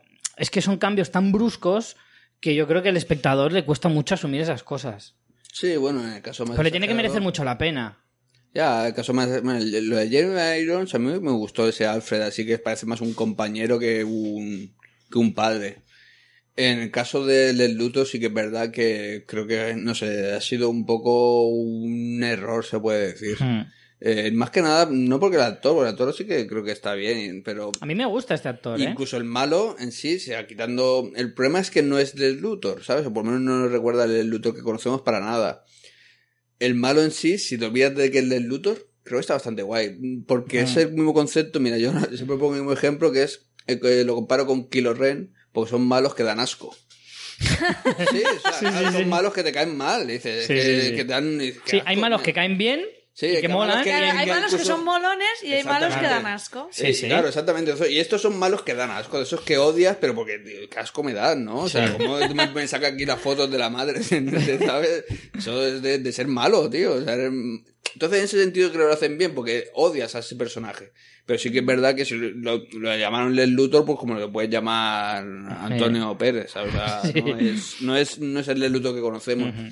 Puede ser que ahora también es un Lex Luthor mucho más joven, entonces, no sé, también tienen la capacidad ahora de desarrollarlo y de sacar un Lex Luthor un poquito más serio, menos histriónico, más, Hmm. más parecido al personaje que, conocemos. Pues bueno, casi que lo dejamos aquí el tema Batman En empate, Superman. ¿no? Lo dejamos en Vamos a empate. dejarlo en empate. Cuando salga la versión DVD, volveremos a hablar tú y yo. Yo la veré y así tengo un punto de desempate. A ver, a ver a qué ver, tal. a ver qué pasa. Bueno, pues vamos a hacer un repaso rápido. eh, A lo que viene, ¿no? A lo que viene, un poquito. Y empezamos por una de las películas, yo creo que también más esperadas de. Bueno, no del año, sino de, de los últimos años. También un poco porque puede marcar lo que hablábamos antes, ¿no? El. El si se va a atrever DC a hacer cosas diferentes, ¿no? Estoy hablando, por supuesto, de Escuadrón Suicida. Claro, porque esto qué género sería. Aquí yo creo que estamos marcando. Es un poco extraña. Más comedia negra, Comedia con negra, sí. thriller, con acción. Sí, yo la verdad es que, te- es que la verdad es que no sé qué va a ser. Es que ya llega un punto que en- en- he visto los trailers y demás, pero no tengo claro si va a ser tanto comedia o menos comedia. Yo creo que va a ser o- más comedia negra, más, comedia con- más, más gamberra, más no, no como Deadpool, que es más chorra, Mm. pero sí comedia más ácida, más de un Sí, poco pero más mejor- salvaje. Ya, pero a lo mejor no estamos haciendo una idea que tampoco es lo que. sí, que luego a lo mejor es otra cosa. Por lo visto leí que, que habían eh, tenían la peli montada y se dieron cuenta, y ya no sé si influyó también el tema del éxito de Deadpool y tal, Sí. que hacía falta meterle más comedia. Ya, eso también lo leí Entonces yo. eso- Y más acción. Yo he leído más bien que era más por la acción. Yo he leído comedia y eso me da miedo en el sentido de, a ver, bien, si sabes rectificar, pero que ya sea como un parche a posteriori. Sí, cuida a ver si te mm, pasas de gracioso. No, y que, A ver si te pasas de y graciosete. que eso es como, no sé, ¿sabes? Una cosa es un proyecto que está pensado desde un momento con un empaque y otra cosa es que tú, a, un poco a tenor de la, del éxito de otro, te quieras adaptar a eso. Que igual no es tan así, porque bueno, al final en todas estas noticias que salen todo es un poco relativo. Pero no sé, a mí eso me da un poco de mal rollo. Eso sí, el tráiler no sé si ha habido ya más. Yo vi uno que era con, con la banda sonora de, de Queen, que no acababas de entender el argumento, sino un poco el tono, era muy molón. Si no, eh, Claro, mira, con la música quedaba hablando- muy guay, pero es Yo que quería es lo que te decir digo, eso, No eh, sé yo. esa es la prueba de que se pueden hacer trailers súper chulos sin desvelar nada. Sí. Porque es verdad que en el, trail, el tráiler te queda que te cagas, te dan unas ganas de ver la película que flipas Mm. Y no te desvela absolutamente nada. Solo te enseña acción, eh, escenas de acción súper cortas, así a cholón, que además quedan súper bien con la música, pero no te desvela de la historia nada. Es más, no pillas nada, pero te entran unas ganas de verla. O sea, es el ejemplo perfecto de que puedes hacer trailers guays, efectivos y sin joderte la Claro, peli. pero no digas muy alto porque todavía queda mucho. Queda Sí. para cada película. No, claro, pero luego harán más en el que sí que te los destripan. Y te lo destrozarán y demás. Y ese es el problema, claro, por eso- utilizando esa banda sonora, ¿cómo no va a molar? ¿sabes? Claro. Si es que pones Claro. imágenes de gatetes y también, también mola. Sobre todo si pones imágenes de gatetes. Pero, pero chico, pero es una muy buena eh, forma comercial de enganchar a la gente, aunque sea con esa banda Sí, sonora. sí, sí, aunque sea claro. súper facilón, en el fondo Aunque es mucho más en esta también hemos tenido un poco de anti-hype con el Joker de Jared Leto, que también recibió muchísimas críticas. ¿Qué os, qué os parece a vosotros? A mí me parece... A ti ya sé que no te gusta. eh, una me Bravo. parece arriesgar una salvajada. Yo vamos a ver, es que hablar ahora me parece así de primeras, me echa un poco para atrás, la verdad, pero es que eh, lo que diga Hasta ahora que no lo va- veas, ¿no? hasta que no lo vea no puedo decir nada. Eh, Hombre, me claro. echa- no, me- no me echa, perdón, no, no me echa eh, para atrás eh, el, el actor en sí, porque creo que a mí eh, como actor me gusta Sí, mucho. o sea, yo- Sí. Es un actor que, que puede hacer algo muy, muy chulo. Me, me echa para atrás lo que es la imagen. Sí, de- la del estética que la estética, la estética no me gusta nada, eso lo digo ya y lo, digo, lo repetiré siempre. Pero eh, creo que es muy buen actor, eh, creo que puede hacer un Joker bastante chungo. Bastante chungo. Y aparte, o sea, chungo para- hablando, pero para bien, ¿vale? Y bueno, la, la risa esta que se ha, que se ha escuchado de, de él como Joker es una pasada. Eso sí que me ha gustado bastante. No sé, voy a esperar, vamos a ver qué ¿Yo sabes qué- lo que creo? qué va a hacer. Que mm, el personaje nos va a gustar, pero que vas a decir, me gusta, pero no es Joker. ¿Sabes? Hmm. ¿Sabes lo que te digo? Es como, entiendo lo que me quieres decir, está muy guay el a ver, concepto, pero no es Joker. Pero es que no eso, es el eso Joker te que lo yo... tiro yo mm, ya, o sea, es que el Joker de Jack Nicholson y el de Heath Ledger no tienen nada que ver una Ya, cosa con la otra. Pero tú Y los veías asumes como Joker No, pero ambos. Hugh Ledger te lo explicaba, ¿no? O sea, en la película Hugh Ledger te explica el personaje. La, en la No, conversación no hace que tiene... falta que te lo explique. En la- no, pero me refiero a que eh, en, el- en la conversación que tiene, la, la más eh, representativa del personaje de Joker es la conversación que tiene con dos caras en, en el hospital. Y le explica, yo soy el caos, yo Mm. tal, dispárame si quieres, a mí me da igual, tal y cual. Te explica el personaje. Y eh, tú ves el concepto de Joker, la esencia de Joker dentro de Hugh Ledger, o sea, ves la esencia en un, en un eh, envoltorio diferente al de Jack Nicholson. Jack Nicholson también te lo explica a su manera en su peli, ¿eh? pero tiene un concepto, o sea, un envoltorio diferente, acorde a los años eh, 80 y demás, finales de los 80 y, y tal. Pero tú ves la misma esencia dentro de los dos personajes. Aquí me va Pero a costar más muchas- ver esa esencia. con muchas Y- distinciones. Yo creo sí, que- hay mucha distinción. Pero los dos te valen por igual, ¿eh? Pero a lo mejor A este algunos también. le gusta más el de Jack Nicholson, a otros le gusta más el de Hugh Ledger. Yo soy fan de los dos, pero vamos, indistintamente. De este, creo que el personaje me va a gustar. Creo que voy a decir, está guay, porque Jared Leto es un tío guay, la estética mola, pero no es la de Joker. Es como si a Batman le pones, yo qué sé, le quitas la capa, le quitas las hojas, de- las eh, ore- orejas puntiagudas y lo pones azul o verde. Y a lo mejor te sale un personajazo, pero no es Batman.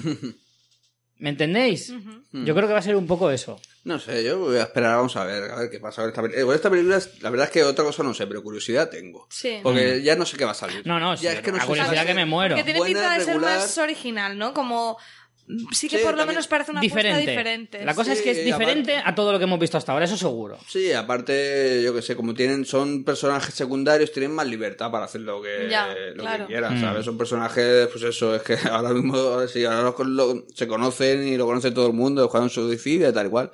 Pero en realidad estos personajes son de... De, de De la Liga B, ¿no? Sí, de tercera división. Ah, como- tercera directamente. Bueno, esta película se estrena el 5 de agosto, ¿vale? Está dirigida por David Ayer. Eh, ¿Qué ha hecho este que me suena? Pues David Ayer ha hecho cosas bastante interesantes, como por ejemplo Corazones de Acero con Brad Pitt. A mí es una película que me gustó mucho. Antes hizo Sabotaje con Arnold Schwarzenegger. Esta ya ahí flojeé un poquito, estaba un poco más distraído. Eh, y bueno, ha hecho algunas cosillas como Vidas al Límite con Christian Bale, Dueños de la Calle, con Keanu Reeves. Películas un poco eh, fuertes de imagen, con argumentos también bastante de acción. Es un tío, en mi opinión, que so- sobre todo por corazones de acero, creo que es un tío que tiene una forma de hacer las acciones, las escenas de acción muy interesantes. ¿Vale? Creo que puede hacer algo bastante, bastante chulo. Yo tengo muchas esperanzas porque creo que es un director bastante interesante. Y creo que le ha puesto un proyecto que se ajusta muy bien a lo que. O sea, si él se tenía que meter en el mundo de los superhéroes, creo que esta es su película. En mi opinión. Eh, y luego, pues tenemos un reparto también bastante curioso. Will Smith. eh, bueno, Will Smith, Jared Leto, que ya sabemos que hace de Joker, Margot Robbie, que es el icono de la película, yo creo, más Margot Robbie que cualquier otra cosa Sí, bueno, se va a es la que están usando más en la, en, la, en, la, en la publicidad, que creo que además por lo que se ha visto el personaje tiene que ser la leche, Mm. o al menos es lo que aparenta. Y luego pues otras caras como pues Jay Courtney, por ejemplo, que ha hecho La Jungla 5 y ha hecho alguna que otra cosa más, Viola Davis. Ah, sí. Viola Eso Davis. No la tenía fichada. Sí, yo. sí, sí. Joel Kinnaman, que si no suena, es el que hizo el reboot de Robocop. ¿Vale? Que es- no es muy reseñable, la verdad. Cara Delevingne, que es esta modelo que se ha metido ahora actriz, Sí. que también es bastante famosa. Y Adewale Akinoye Adbaje. Ajá. Es muy, muy, bien. jodido. Eh, seguro que el nombre os suena, Sí, sí, efectivamente. pero eh, si su cara no suena, os va a dar igual porque en la peli sale eh, sale vestido, sale como un lagarto, un- así, cosa extraña. Pero seguro que la cara os suena. Lo, lo que más suena es, por ejemplo, que hizo de, de señor Eco en Perdidos, pero luego ha hecho un montón de pelis de acción. Salió en G.I. Joe, ha salido en Juego de Tronos también, haciendo de pirata, si os acordáis. Ah, sí. En fin, si le veis la cara lo reconocéis seguro porque ya ha salido en bastantes pelis. Y bueno, más gente, Ben Affleck también saldrá, saldrá el personaje de Batman. Sí, Eh, otra se ha visto. También ahí, sí, intentan vender también ese tema. Que saldrá a saludar, vamos. Sí, yo creo que tendrá pocas escenas. Dos saltos por las terrazas y Sí. se va. Pero bueno, a lo mejor es. Pero en el fondo genera esa curiosidad de pensar. Va a ser el primer enfrentamiento Batman-Joker Mm. de esta nueva saga. ¿Vale? La primera vez que se van a cruzar. Luego, imaginamos que se cruzarán en más pelis, digo yo. Al menos las de Batman. Esperemos que alguna se cruce. Sí. Y, y se habla incluso de que Joker puede tener su propia peli. Que no está dentro del plan que vamos a hablar hoy, pero son rumores que se comentan. Esto también. también funciona un poco a ver cómo funciona cada, Sí. cada película Claro. de por sí. Bueno, es igual, como todos digan, me cago en la puta, no me gusta este Joker. De película nada. Bueno, pasamos a la siguiente. Ya nos vamos al año 2017, ya nos queda un año para, para pasar a estos títulos. Estamos hablando de Wonder Woman, que hablábamos antes, ya está confirmada su peli, dirigida por una mujer, Patty Jenkins. Que Patty Jenkins también ha hecho alguna cosa. eh, creo, ah, sí, creo que es la que dirigió la de Monster de. de, de Charlize Theron, la que le valió el Oscar. Si no recuerdo mal, creo que sí, os lo digo ya. Y bueno, sale Gal Gadot, evidentemente, de protagonista. Eh, eh, eh, sí, correcto. Fue su ópera prima, de hecho, en 2003. Es la misma directora. ¿Es importante, María? ¿Tú crees que es importante escoger a una mujer para una película como esta? Yo tampoco conozco demasiado del personaje de Wonder Woman, pero por lo que me han dicho es también otro icono de DC Hombre, y, y no se le ha hecho justicia en cine, entonces yo creo que es... eh, nunca mejor dicho lo de justicia. Yo creo que es importante, pero no, no creo que fuera imprescindible que fuera una directora mujer.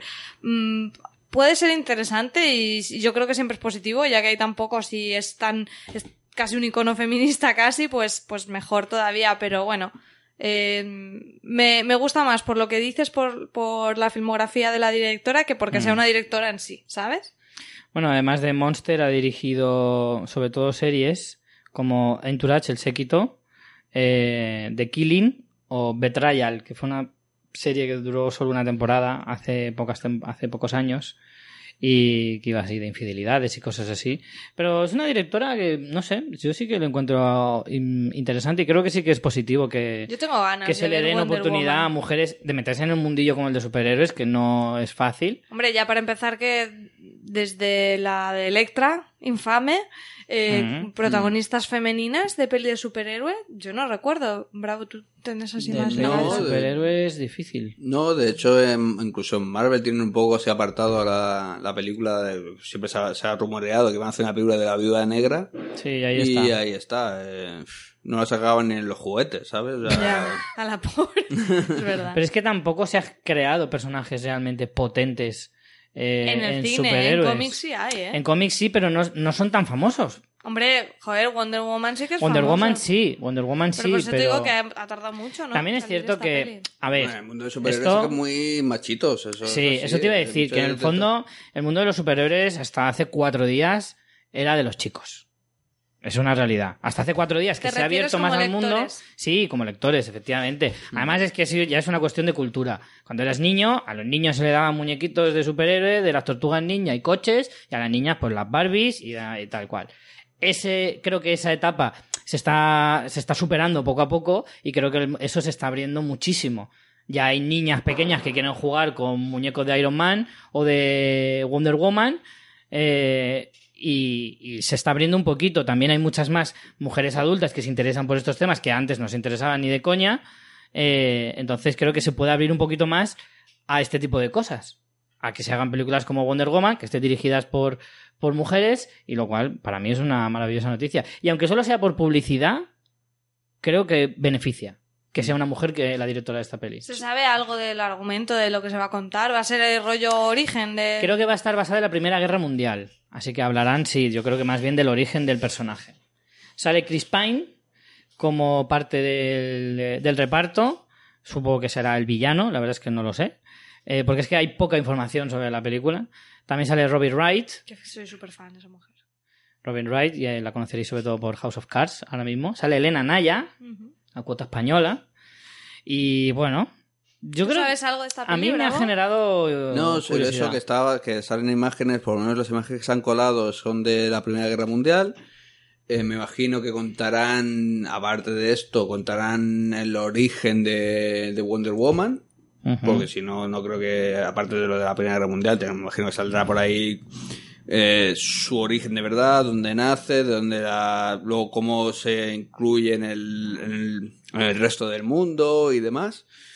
Y no sé, otra película también es que es eso, son todo muchas incógnitas, ¿sabes? Es saber, no sé, como ha cargado a mí como Wonder Woman me convenció mucho, me gusta, mm, es una tía que físicamente da el pego, ¿sabes? Sí, ha habido muchas críticas respecto a eso, que Gal Gadot es una...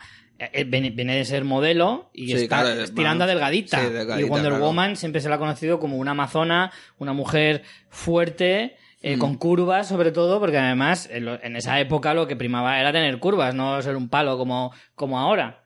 Ya, pero bueno, eso, pues, claro, eso también, es que mm, cada Wonder Woman es lo de su época.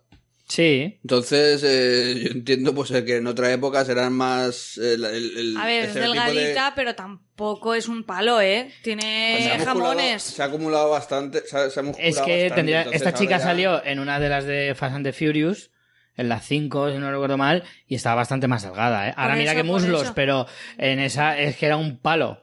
A ver, sí que es verdad que en el cómic, pues seguramente sea mucha más mazada, pero. pero No, ya no a mí me mazada, da el que no es como. chica- ¿Cómo se llama? La, la Electra de Daredevil de la serie, que a mí Sí. no me gustó nada porque era una tirillas total. O sea, Sí. esa sí que no me gustó. Se peleaba mejor cuando sale de niña cuando sale que cuando Sí, sale sí, de sí. mayor. Me gustaba más de niña que de mayor. Es Es que la niña pelea muy dices, bien. pero vamos a ver, vas a ser tu Electra aquí la ninja mortal si, si tienes un bracico que parece el mío. Es que eso no, no. Sí, entonces Esta es delgadita, pero no. Pero, Pero la idea te la de- crees. ¿Te crees que te pueda dar...? le hubiera pegado más, por ejemplo, a Scarlett Johansson, que es más, más curvilínea, más, aunque Scarlett es más tirando a bajita, Pesa muy bajita. es muy bajita, más, tendría que ser un poquito más alta. ser- A ver, Pero me refiero en cuanto a las curvas, yo creo Será que le por pegaría más un personaje morenas así.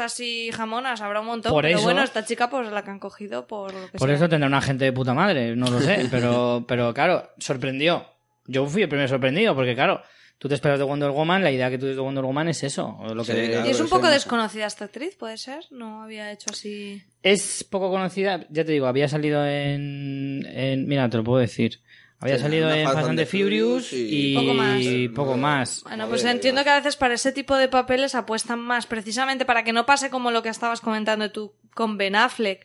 A Mm. veces tiran más de actores más desconocidos que se puedan como mimetizar más con el personaje que Mm. poner, yo qué sé, una Scarlett no la vas a poder poner. Hombre, ahora ya no. Está claro que no. Pero, Pero bueno, ninguna de esa línea, porque mm. ya son ellas, no sé. Pues esta chica, además de las de Fast and the Furious, que ha salido en tres, eh, ha hecho uf, televisión, eh, una película que se llama Criminal, con Kevin Costner. Triple 9, que la acaban de estrenar hace nada. Y que, y- y- Pero tiene un nombre muy sonoro, ¿no? Lo de Gal suena muy- Sí, queda muy bien, eso sí que es cierto. Le dieron el papel por eso, sí. Y no se le espera mucho más a la chica. De momento, de momento. Que a lo mejor luego sube como la espuma. 2 de junio. 2 de junio de 2017 veremos esta película en España. Eh, luego ya, en el mismo año, 2017, en noviembre, eh, tenemos la primera parte de la Liga de la Justicia. No tengo muy claro cuántas de la Liga de Justicia pretende hacer DC. Aquí ya está Aquaman, por lo que veo. Aquaman sería ya el año siguiente. en No, 2018. digo que en la liga incluyen, pues está- sale Sí. Jason Momoa en el, en el reparto. Eh, Sí, bueno, se supone que están en todos ya, es la liga. Claro, se supone Pero, que en esta se juntan. Lo que pasa, la película puede venir, la propia de Aquaman puede venir después, Ya, pues ya. lo mismo, contando sus orígenes o lo que te dé la gana. pero ya en esta aparece. De hecho, en, en, en eh, la de Batman vs Superman hay un cameo. No, no llega a Pero papel. sale él, el Jason Momoa, ¿o ¿no? Sí, que sale momento, sale. O es alguien que salpica y dicen, ¡es Aquaman! No, no, No, sale, para, ser, sale. para ser exactos, eh, eh, aparece en un archivo. No aparece él físicamente, Ajá. sino que se le ve en un archivo. Es un vídeo. Ya está. Ya lo, ya lo he dicho. ¡Spoiler! Vale, es que no llega ni a spoiler. O sea, es que en realidad, de todas formas, era súper previsible. O sea, queda guay en la peli. De hecho, eso sí que me gustó de la peli. Pero era súper previsible que alguna alguna mm, reseña o alguna cosa Sí, sobre el tema te iban a sacar. Ya, pero eso parece más una publicidad de lo- esto es lo que va a venir. Que, Exacto. que Sí. lo, lo meten Que también esté en la historia, muy ¿no? con calzador. Eso yo creo ahí, ahí parece que incluso el Snyder no tenía nada que ver, ¿sabes? Como que ese trocito lo han cogido Mm. Eso se lo han puesto Pero él- ahí. Y dice, esto va aquí porque... El de marketing lo ha puesto. Llegó el, estre- el- el- al estreno Zack Snyder y dice, hostia, pero yo eso no lo he rodado. Se coló el de marketing ahí en Claro, la, ese- en la esto de edición con Claro, un pedazo USB. No, no lo hemos comentado, pero sí que es bastante criticado, sobre todo por el tema de los símbolos. Sí, porque es súper descarado. aparecen ya con los símbolos cada uno y dices... Es que no aparece ¿quién- solo Aquaman, esto? sino que aparecen ya toda la familia ahí. Sí. Y dices, vaya, qué sutil, ¿verdad? Pero bueno, eh, de esta sí que no se sabe argumento todavía, absolutamente nada. 17 de noviembre de 2017, también será dirigida por Zack Snyder. Ya digo, yo no sé cuántas... Hay confirmadas dos de la Liga de la Justicia, que Mm. seguramente tendrán su- sus nombres de estos molones. O a lo mejor se llaman parte 1, parte 2. No, se supone que la 1 no va a tener ningún nombre. Liga de la Justicia. Tal cual. Mm. Como te gusta a ti, Richie. Sí, es que así es como tiene que ser. Y luego la segunda parte, pues será. Sí que tendrá algún nombre O Liga de la bombante. Justicia volverá. O los llamarán O- parte 1, parte 2, que también ahora es muy normal. Mm. O Returns, o Reborn, o Ripollas. Eh, también aquí habrá la presentación de otro personaje del que se- también ha habido hasta cierta polémica, que es eh, The Flash, porque no será interpretado por el de la serie, eh, y sí por Ezra Miller, que es el actor que han eh, seleccionado para, Mm. para el personaje. Tendrá su propia película, dirigida por Rick Famuyiwa. Parece una chica este, este chico, este actor, ¿no? Sí, es que a mí me, me ha, pare- Es me ha muy resultado femenino. muy chocante porque que cojan a este chico que no es muy conocido, que como Flash es un poco raro, ¿no? Mm. Porque es, es un poco andrógino, ¿no? Bastante. Y es como, no sé, no, no... Además, Flash, corrígeme, eh, Bravo, tú que eres el experto, ¿Flash no es rubio? Eh, ¿O me lo he inventado yo? Rubio, rubio no. Es, Es castaño claro. castaño. Como el de la serie. claro. En algunos cómics era más oscuro, más claro, también según el Según tipo, la el tinta tipo que de impresión. y demás. Pero no, rubio, rubio no es. Lo que pasa es que luego también ha habido, han habido varios flash durante la historia, entonces pues... Hombre, no sé, este. La putada es que como el del cómic, el de la serie ha gustado tanto, este va Ya, como pero ya eso- con puntos negativos de pero eso no es es el de la una- serie, que a lo mejor el chico luego lo hace genial, ¿sabes? Sí. Pero Ya, pero es una, un poco, una polémica un poco tonta, porque si ya se dijo que, que van a ser universos pa- eh, distintos y cada uno tiene sus actores, o sea, Pues claro. a mí yo soy el primer fan del, del Flash de la serie, pero entiendo que no puedes utilizar a él porque sea muy bueno, porque haya caído muy bien, no puedes utilizarlo para las películas ahora porque lo diga la gente, dice, ¿sabes? quiero Pero vacaciones. es una, es pena, es una pena, en realidad, porque podías haber aprovechado muy bien. A ver, otra cosa es que DC, es a que ser de Warner, claro. dices, no me quiero mezclar con la CW, que además es un canal Ah, pero eso ahí hay más mm, de otro nivel. ya, de historias que... Entonces dices, mezclar mis historias con las suyas, con los personajes, en fin. No sé Mm. yo si. Aparte que es muy probable que también haya un problema ahí de productoras y de derechos claro. y de Sí, historias. sí, que no podrán, que no podrán. Pero bueno. Eh, en cierto modo, pues. A mí, en parte, me parece un poco desaprovechar la oportunidad de mezclar todo el universo, series, cine. Ya, Que pero solo por poner un actor guay. no vas a mezclar el universo, es lo que dice Bravo. Si son historias que cada una va por su cuenta. Ya, que el no problema sé es qué. que, claro, luego te obliga, te obliga a juntarte también con Arrow, a juntarte con. Supergirl, a juntarte Es que con un montón de eso no, cosas. no lo puedes hacer con medias tintas. O lo haces a lo grande o no lo o, o ya, Ya. dices, estos son cosas de distintas. manera. Claro, Claro. porque Supergirl no te funciona y ¿qué haces con ese personaje? Ya lo obvias. Porque no, si la serie no funciona y no sigue por lo que sea, o si Arrow de repente se cancela en su quinta temporada, que cinco temporadas no está mal, eh, claro, el personaje ya se te queda un poco cojo ahí no sabes qué hacer con él. Mm. Es difícil, es difícil. Eh, luego vamos con la que mencionábamos antes, eh, Aquaman, también año 2018. Eh, bueno, la de, de Flash es para marzo. Aquaman se crea rubio. Aquaman sí que era rubio Ya, ya. y no tan moreno, ¿no? No De, tan de moreno, piel. de- A ver, sale muy molón el Jason Momoa, pero claro, no se parece mucho No, a- no se parece. al cómic. Pero aquí estamos otra vez en lo de, en lo de antes. Puedes tomártelo a bien. Kingpin y- negro, Aquaman No. morenazo. Claro, aquí hay, hay dos versiones, ¿no? Es cuando te hacen un Kingpin negro que dices, Mm. macho, se te ha ido la perola.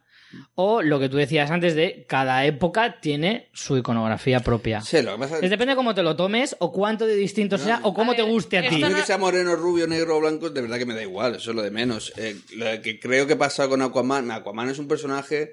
Lleva que- mechas, ¿eh? Ojo. Sí, sí, Ojo ahí. lleva mechas y yo creo que hasta lleva rímel. Entonces estamos tranquilos. Aquaman es un personaje bastante menospreciado. Eh, Sí. eh, es un- eh, te- tenemos una imagen ya, eh, la imagen por lo menos que, me, que más me recuerdo yo, aparte de la del cómic, es la de los dibujos de los super amigos que iba montado en un caballito de mar. Entonces es un Sí. personaje muy mm, muy ridículo Yo de meter en la- el universo de C de la- del cine Sí. que es, que la es muy parodia serio y muy de oscuro. en Big Bang que se, en Big Bang Theory que se Sí, disfrazan claro. de la Liga de la Justicia y Curra Paliva de Aquaman Con- con el encima de un caballito, caballito. y es que Claro, dices claro. socorro. Claro, es el personaje, pues eso, que ha caído un poco en, en, En la esa- mofa. en la mofa de, de tal. Entonces, ¿qué han hecho, qué han hecho aquí? Dice, mira, dejaros de mofa y nada, queramos. Vamos a poner un tío lo, lo ahí. vamos, A, vamos. re- a reiniciar a Aquaman Sí, y a, o esto un tío de Jason Momoa y ríete Jason Momoa si, si te los claro tú tienes, tienes las pelotas de ponerte A ver si y huevo de reírte de él, claro. pues, y luego hazle una entrevista a ver qué te dice. pues se lo explicas ¿eh? Aquaman qué personaje más ridículo bueno pues tú se lo cuentas a él y a ver qué, a ver qué te dice Si lleva rímel será waterproof, también te lo También, digo. hombre, por supuesto. Será como el de las nadadoras está sincronizada o alguna cosa así. Hombre, yo, ya solo por, por lo que dices tú de ese darle la vuelta a un personaje que de entrada nos parece ridículo y tal, me da mucha curiosidad ver a Aquaman. Hmm. Sí, sí, realmente, yo qué sé, te puede, te puede sorprender. La ventaja que tiene Aquaman en contra, por ejemplo, en diferencia a otros, a otros personajes, es que se espera tan poquito de él que a poco que haga algo bien, Hmm. nos va a gustar. sí, sí, ¿Sabes? claro. Sobre todo por la mofa que hay sobre él y todo el cachondeo, que en realidad es muy divertido. pero, pero es verdad que como te haga una cosa medianamente bien, oye, te puede, le puede salvar eh, perfectamente. Eh, va a estar dirigida por James Wan, que a mí me sorprende, ¿no? Porque es como Este es también de a- terror. Sí, James Wan ha hecho Expediente Warren, que además ahora que acaba de estrenar su segunda. parte, que está muy bien valorada, tanto la primera como la segunda. Eh, se ha metido a hacer la última de Fast and the Furious. Esta es la que. Sí, sí. Que mezcla. En la que Paul Walker falleció. Y entonces ha sido súper icónica, lo cual, pues yo qué sé, para bien o para mal, le ha venido muy bien a la película. Y sí, sobre todo ha hecho terror. Ha hecho Insidious eh, 1 ah, y esa 2. es la que me acuerdo yo, la Insidious. También hizo Saw, la primera de Saw. Y, en fin, es un director, por lo menos curioso. ¿no?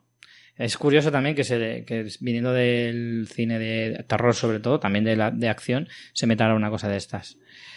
Eh, vamos con Shazam, de esta sí que... No, perdón, Bueno, no me he saltado saltado Batman. Batman, que bueno, se sabe ya que... Lo reseñable es el, el director, que será el propio Ben Affleck. Sí, bueno, sabemos que la faceta de director de Ben Affleck es bastante Sí, es buena, buena. es, incluso mejor Mm. que la de intérprete, Sí. Eh, todo el mundo lo sabe. Y en- bueno, pero es que Ben Affleck se ha metido tan a fondo. A mí me sorprende, ¿no? Porque mm, en parte me sorprende que Ben se haya metido tan "Criticadme de lo lleno. que queráis, a mí me la pela. Y, y no voy a hacer voy a el Batman que me salga a mí de los huevos. Claro, y no solo voy a ser Batman, sino que encima la voy a dirigir. Y la va a escribir. Claro, Es que también se ha metido de guionista y evidentemente estará de productor. O sea, es que se la va a hacer a su medida. Como a él le salga de las narices. Le puede salir muy Aquí bien. apenas se sabe nada por lo que veo que has puesto aquí del reparto, Sí. entonces no sabemos si saldrá Joker o no saldrá Joker. aunque Mm. Es que no se sabe nada. Lo único que se sabe es que, es sí. para 2019. De hecho, me ha costado encontrar una fuente porque salía 2018, 2019, 2020. Y no se que sabe. cambien. Claro. Y es muy probable que la cambien, efectivamente, porque no está confirmado fecha. Mm. Simplemente que para 2019. Es igual que si esto fue, si funcionan las cosas y demás, harán la- el resto de películas que pones aquí, o sea, Luego en eh, las segundas se- partes, se harán, efectivamente. no se harán, algunas se quitará y algunas se Claro. añadirá seguro. Claro, claro, claro. Porque en ese sentido, claro, aquí es probar. Probar Sí, sí, cosas claro. porque no todo te tiene por qué salir bien. A lo mejor la de The Flash se, se- se estampa porque no porque Mm. va muy rápido. ¿Sabes? No, no lo pueden saber, entonces tienen que medirse un poquito. Mm. Eh, la que decía antes, Shazam, también para 2019. Yo reconozco que de este personaje no conozco absolutamente nada. Ese es un personaje que ya es muy, muy clásico. Viene de, de hace muchos años, una especie de, para que lo entendáis, sí, en modo Es como sencillo. un brujo raro, ¿no? Sí, bueno, es un- con superpoderes son parecidos a los de Superman, ¿vale? Superfuerza y demás. Pero la gracia de todo esto es que es un niño, bueno, sí, en su- en alguna versión, en primeras versiones son, es un niño que cuando dice, eh, a través de la magia y demás, tiene, tiene el poder de cuando dice Shazam, se convierte en este personaje, su- Mm. Eh, en este Superman, ¿vale? O Pero sea, sigue siendo un niño, eh, demente. Sí. Es un Sí. niño en el cuerpo de un superhéroe, digamos. Eh, algo así. Más o menos, así. ¿no? Sí, claro. O sea, lo que hace es transformarse en este personaje y volverse a destransformar. Pero si es como un. Estoy viendo aquí imágenes, es un mix de, de Flash y Superman, ¿no? no, por Eh, la no, estética, a lo por mejor. La estética, eh, por el rayo y demás, pero es. Superman. Los, los, los- los superpoderes son de Superman. Digamos, esto Vale, fue la vale, respuesta. eh, fue un Superman de otra de otra compañía. Ajá. que Me era- encanta. Era, era la, el, vamos, eh, que no era, no era de DC, ¿sabes? Ah, fue alguien que quiso hacer como la copia de Superman y que Algo luego así. DC la compró. Algo así, sí. Claro, ¿No? eso O sea, es el Superman de Hacendado y encima es de Rock el actor. Esta, esta no me la habéis vendido Esta, nada la verdad bien, es ¿eh? que tiene una pinta un poco rara. Yo Me encanta que buscas en ahí- Google Shazam y te sale la mitad de fotos del personaje y la otra mitad de la aplicación esta que coge la música. Claro. Mira, este fondo de pantalla está bonito. Eh, ¿Decías? Bravo. No, eh, lo de The Rock sí que no lo veo ahí demasiado. Ahí. ¿El The Rock qué, qué va a ser? ¿El, propio Shazam o Sí. se sabe seguro que va a ser el propio Shazam? Es que no lo Eh, sé, ¿eh? ¿Tú sabes cómo se llama el personaje? El de nombre, o sea, digamos el, el alter ego de... Hostia, no me acuerdo. me ¿Lo recuerdas? Porque no paran de nombrar y no sé, como no conozco a este personaje, ya lo digo, no sé si, Black Adam, a lo mejor. si es porque va a ser el protagonista o va a ser el villano. Es que tiene más pinta del villano. O sea, físicamente Eh. se parece mucho al, al malo de Shazam. Claro. Pero también puede ser Shazam, que aquí ya da lo mismo todo. Hombre, el tío, el- por lo que se ve en las fotos de del personaje de Shazam, es un tío fornido, grandote, o sea que en eso sí que le pega a, a The Rock, a Mm. Dwayne Johnson. Pero, claro, yo he leído, no paran de decir el nombre, que es que no recuerdo eh, ¿cómo, se- cómo se llamaba el personaje. Mm, Nombre original, Billy Batson. Sí, ese es Shazam. Pues no. Pues entonces, él, creo que se llamaba el personaje, no sé qué, Black, ¿puede ser? Black Adam. Black Adam. Sí. Sí. Ese es el personaje que va a hacer Dwayne Johnson. Ah, claro, pues es el malo. de Es el Shazam, villano. Claro. Claro. Ahí pues pega eso. mucho más. Ahí Claro. tiene la pinta. Si hecho Es que imágenes, hubo un en- tiempo en el que, claro, se relacionaba a Dwayne Johnson Mm. con la película de Shazam. Y todos daban por hecho que es que iba, a eh, iba a, a protagonizar la película como el personaje. Sí. Pero es que de un tiempo para acá, de a lo mejor un año más o menos, o menos incluso, eh, se lleva. Yo he visto muchas noticias sobre que él iba a, a interpretar a Black Adam eh, en la película. Y claro, ya ahí no me acordaba bien, pero me daba la sensación de que era más el, el villano que el propio personaje. Sí, sí, pero Black Adam será el malo. Pues entonces no sabemos quién va a ser el protagonista, eh, pero ya sabemos que Dwayne Johnson sí que aparece en la peli como villano. Luego en 2019, para terminar el año, mm, vendría ya la segunda parte de la Liga de Justicia, mm, muy apretadita, ¿no? Porque la primera es en, novie- en Sí, noviembre de digo, ahora mismo 2017. Las fechas son un poco. Dos años de diferencia entre una peli y otra. Me parece un poco. Mm. Bueno, también la graban, a lo mejor la graban al mismo tiempo. y Puede ser, y puede ser. se ahorran costes en producción y toda la historia. También dirigida por Zack Snyder. El reparto, pues bueno, no hace falta que os lo cuente, ya lo sabéis. Pues todos los personajes juntos, con todos los, los actores que los interpretan. Y ya para terminar, las dos últimas pelis que ya dejan para 2020. Que yo creo que estas son un poco también. Veremos cómo va la cosa. Sí, y ya para entonces me lo pienso. Sí, eso de todo, la primera. uno- Son Cyborg. También un personaje creo que bastante desconocido para el público general. Sí, bueno, A este a mí últimos- me suena, me suena más que Shazam, la verdad. Pero tampoco lo conozco mucho. Es que en las versiones, en los últimos, de los últimos años de la Liga de la Justicia sí que ha pertenecido a la Liga de la Justicia, ¿vale? Pero fuera de eso, no soy nunca un personaje de los primeros. Como para hacerle una peli. Eh, Ya te digo que es eso, que lo metieron en la Liga de Justicia en estos últimos años y a partir de ahí se ha, ha crecido en popularidad y demás, pero no es un personaje demasiado mm, conocido, muy querido en, en, en su versión anterior, en la que hace años aparecían los, los- en los titanes y demás. Que era mucho más joven, un, un cyborg, pues eso, eh, en plena juventud. Pero bueno, como en, los, en esta última versión, en la nueva 52, eh, sí que aparece como, como miembro de la Liga de Justicia, pues ahí está. No, no sé, yo este, esta película, yo no sé si se, se llegará a hacer, la verdad. Lo Yo tengo mis, sea, mis dudas. Y por último está Green Lantern Corps, que así la han titulado. hmm. Eh, creo que se quieren resarcir un poquito de aquella película. Yo Sí. tengo que decir, sé que esto es muy impopular, pero a mí la de Green Lantern tampoco me disgustó tanto. O sea, no me encantó, pero dije, bueno, no está mal. Daredevil me parece mucho peor. También ahora Sí. se ve como vieja, ¿no? Es como una peli Sí, ya de sí. otra fase, de otra época. Sí, Sí, también. el problema es eso, que que es eso, es, es como... Pues tampoco hace tanto, rancia, ¿eh? es de 2011 no, o por pero ahí. no es eso, sino que todo lo que ha pasado en el, en el mundo del sí. cine de superhéroes en los Mm. últimos años, ahora la deja muy a la altura del betún. Y pues lo que pasa con Daredevil y algunas de esas que estaban un poco ahí a Mm. medio camino. O sea, no son de las antiguas, pero de las nuevas no, no era el momento todavía, Mm. Sí, no sé. Claro, claro. Y bueno, supongo que quieren darle otro enfoque con el tema de, lo de, Sí, de hombre, los con corps Green y Lantern tal. sí que de verdad tienen ahí... uf, es un filón. Si cogen todo el concepto, lo que hizo Jeff Jones en el cómic y demás, todo el universo de los, los lanterns de colores y los anillos amarillos, eh, verdes, rojos y de todos los colores, creo que tienen un filón de hacer algo muy, muy, muy interesante. Algo que, se hecho, el- distinga de todo el resto de películas que son, claro, el resto de superhéroes se pueden centrar en historias en el planeta Tierra, pero con Green Lantern, pues tienen un universo que explorar. Hmm. Bueno, veremos a ver por ahí por dónde tiran, pero en fin, yo si, si quieren resarcir un poquito de, de lo que fue, eh, bienvenido sea en realidad. Hmm. Y ya está.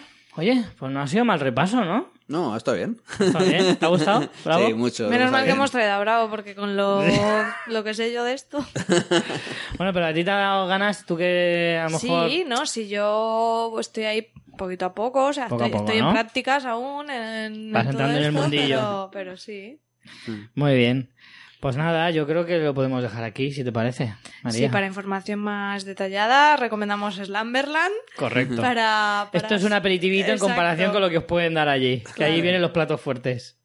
Porque también tratáis mucho, aunque es, o sea, por decirlo a nuestros oyentes, que aunque es un podcast de, de cómic en sí, o sea, la temática principal es cómic, sí que hacéis mucho cuando sale, por ejemplo, eh, cual- yo que sé, una serie o una Sí, peli, claro. hacéis los análisis, o sea, normal, que eh, le puede como- molar mucho a nuestros oyentes Claro, y os claro. lo En recomendamos. la actualidad del mundo del cómic es imposible hablar solamente del cómic, si también habla del cómic de superhéroes y demás, sin mencionar, pues eso, las películas que son están Películas, series, es, series eh, animadas. series, eh, videojuegos, es que Claro. todo. Ahora mismo fue el E3 y nada, estuvimos hablando un poco de las noticias de los nuevos juegos, de que van a salir basados en superhéroes o en un mundo del cómic y demás.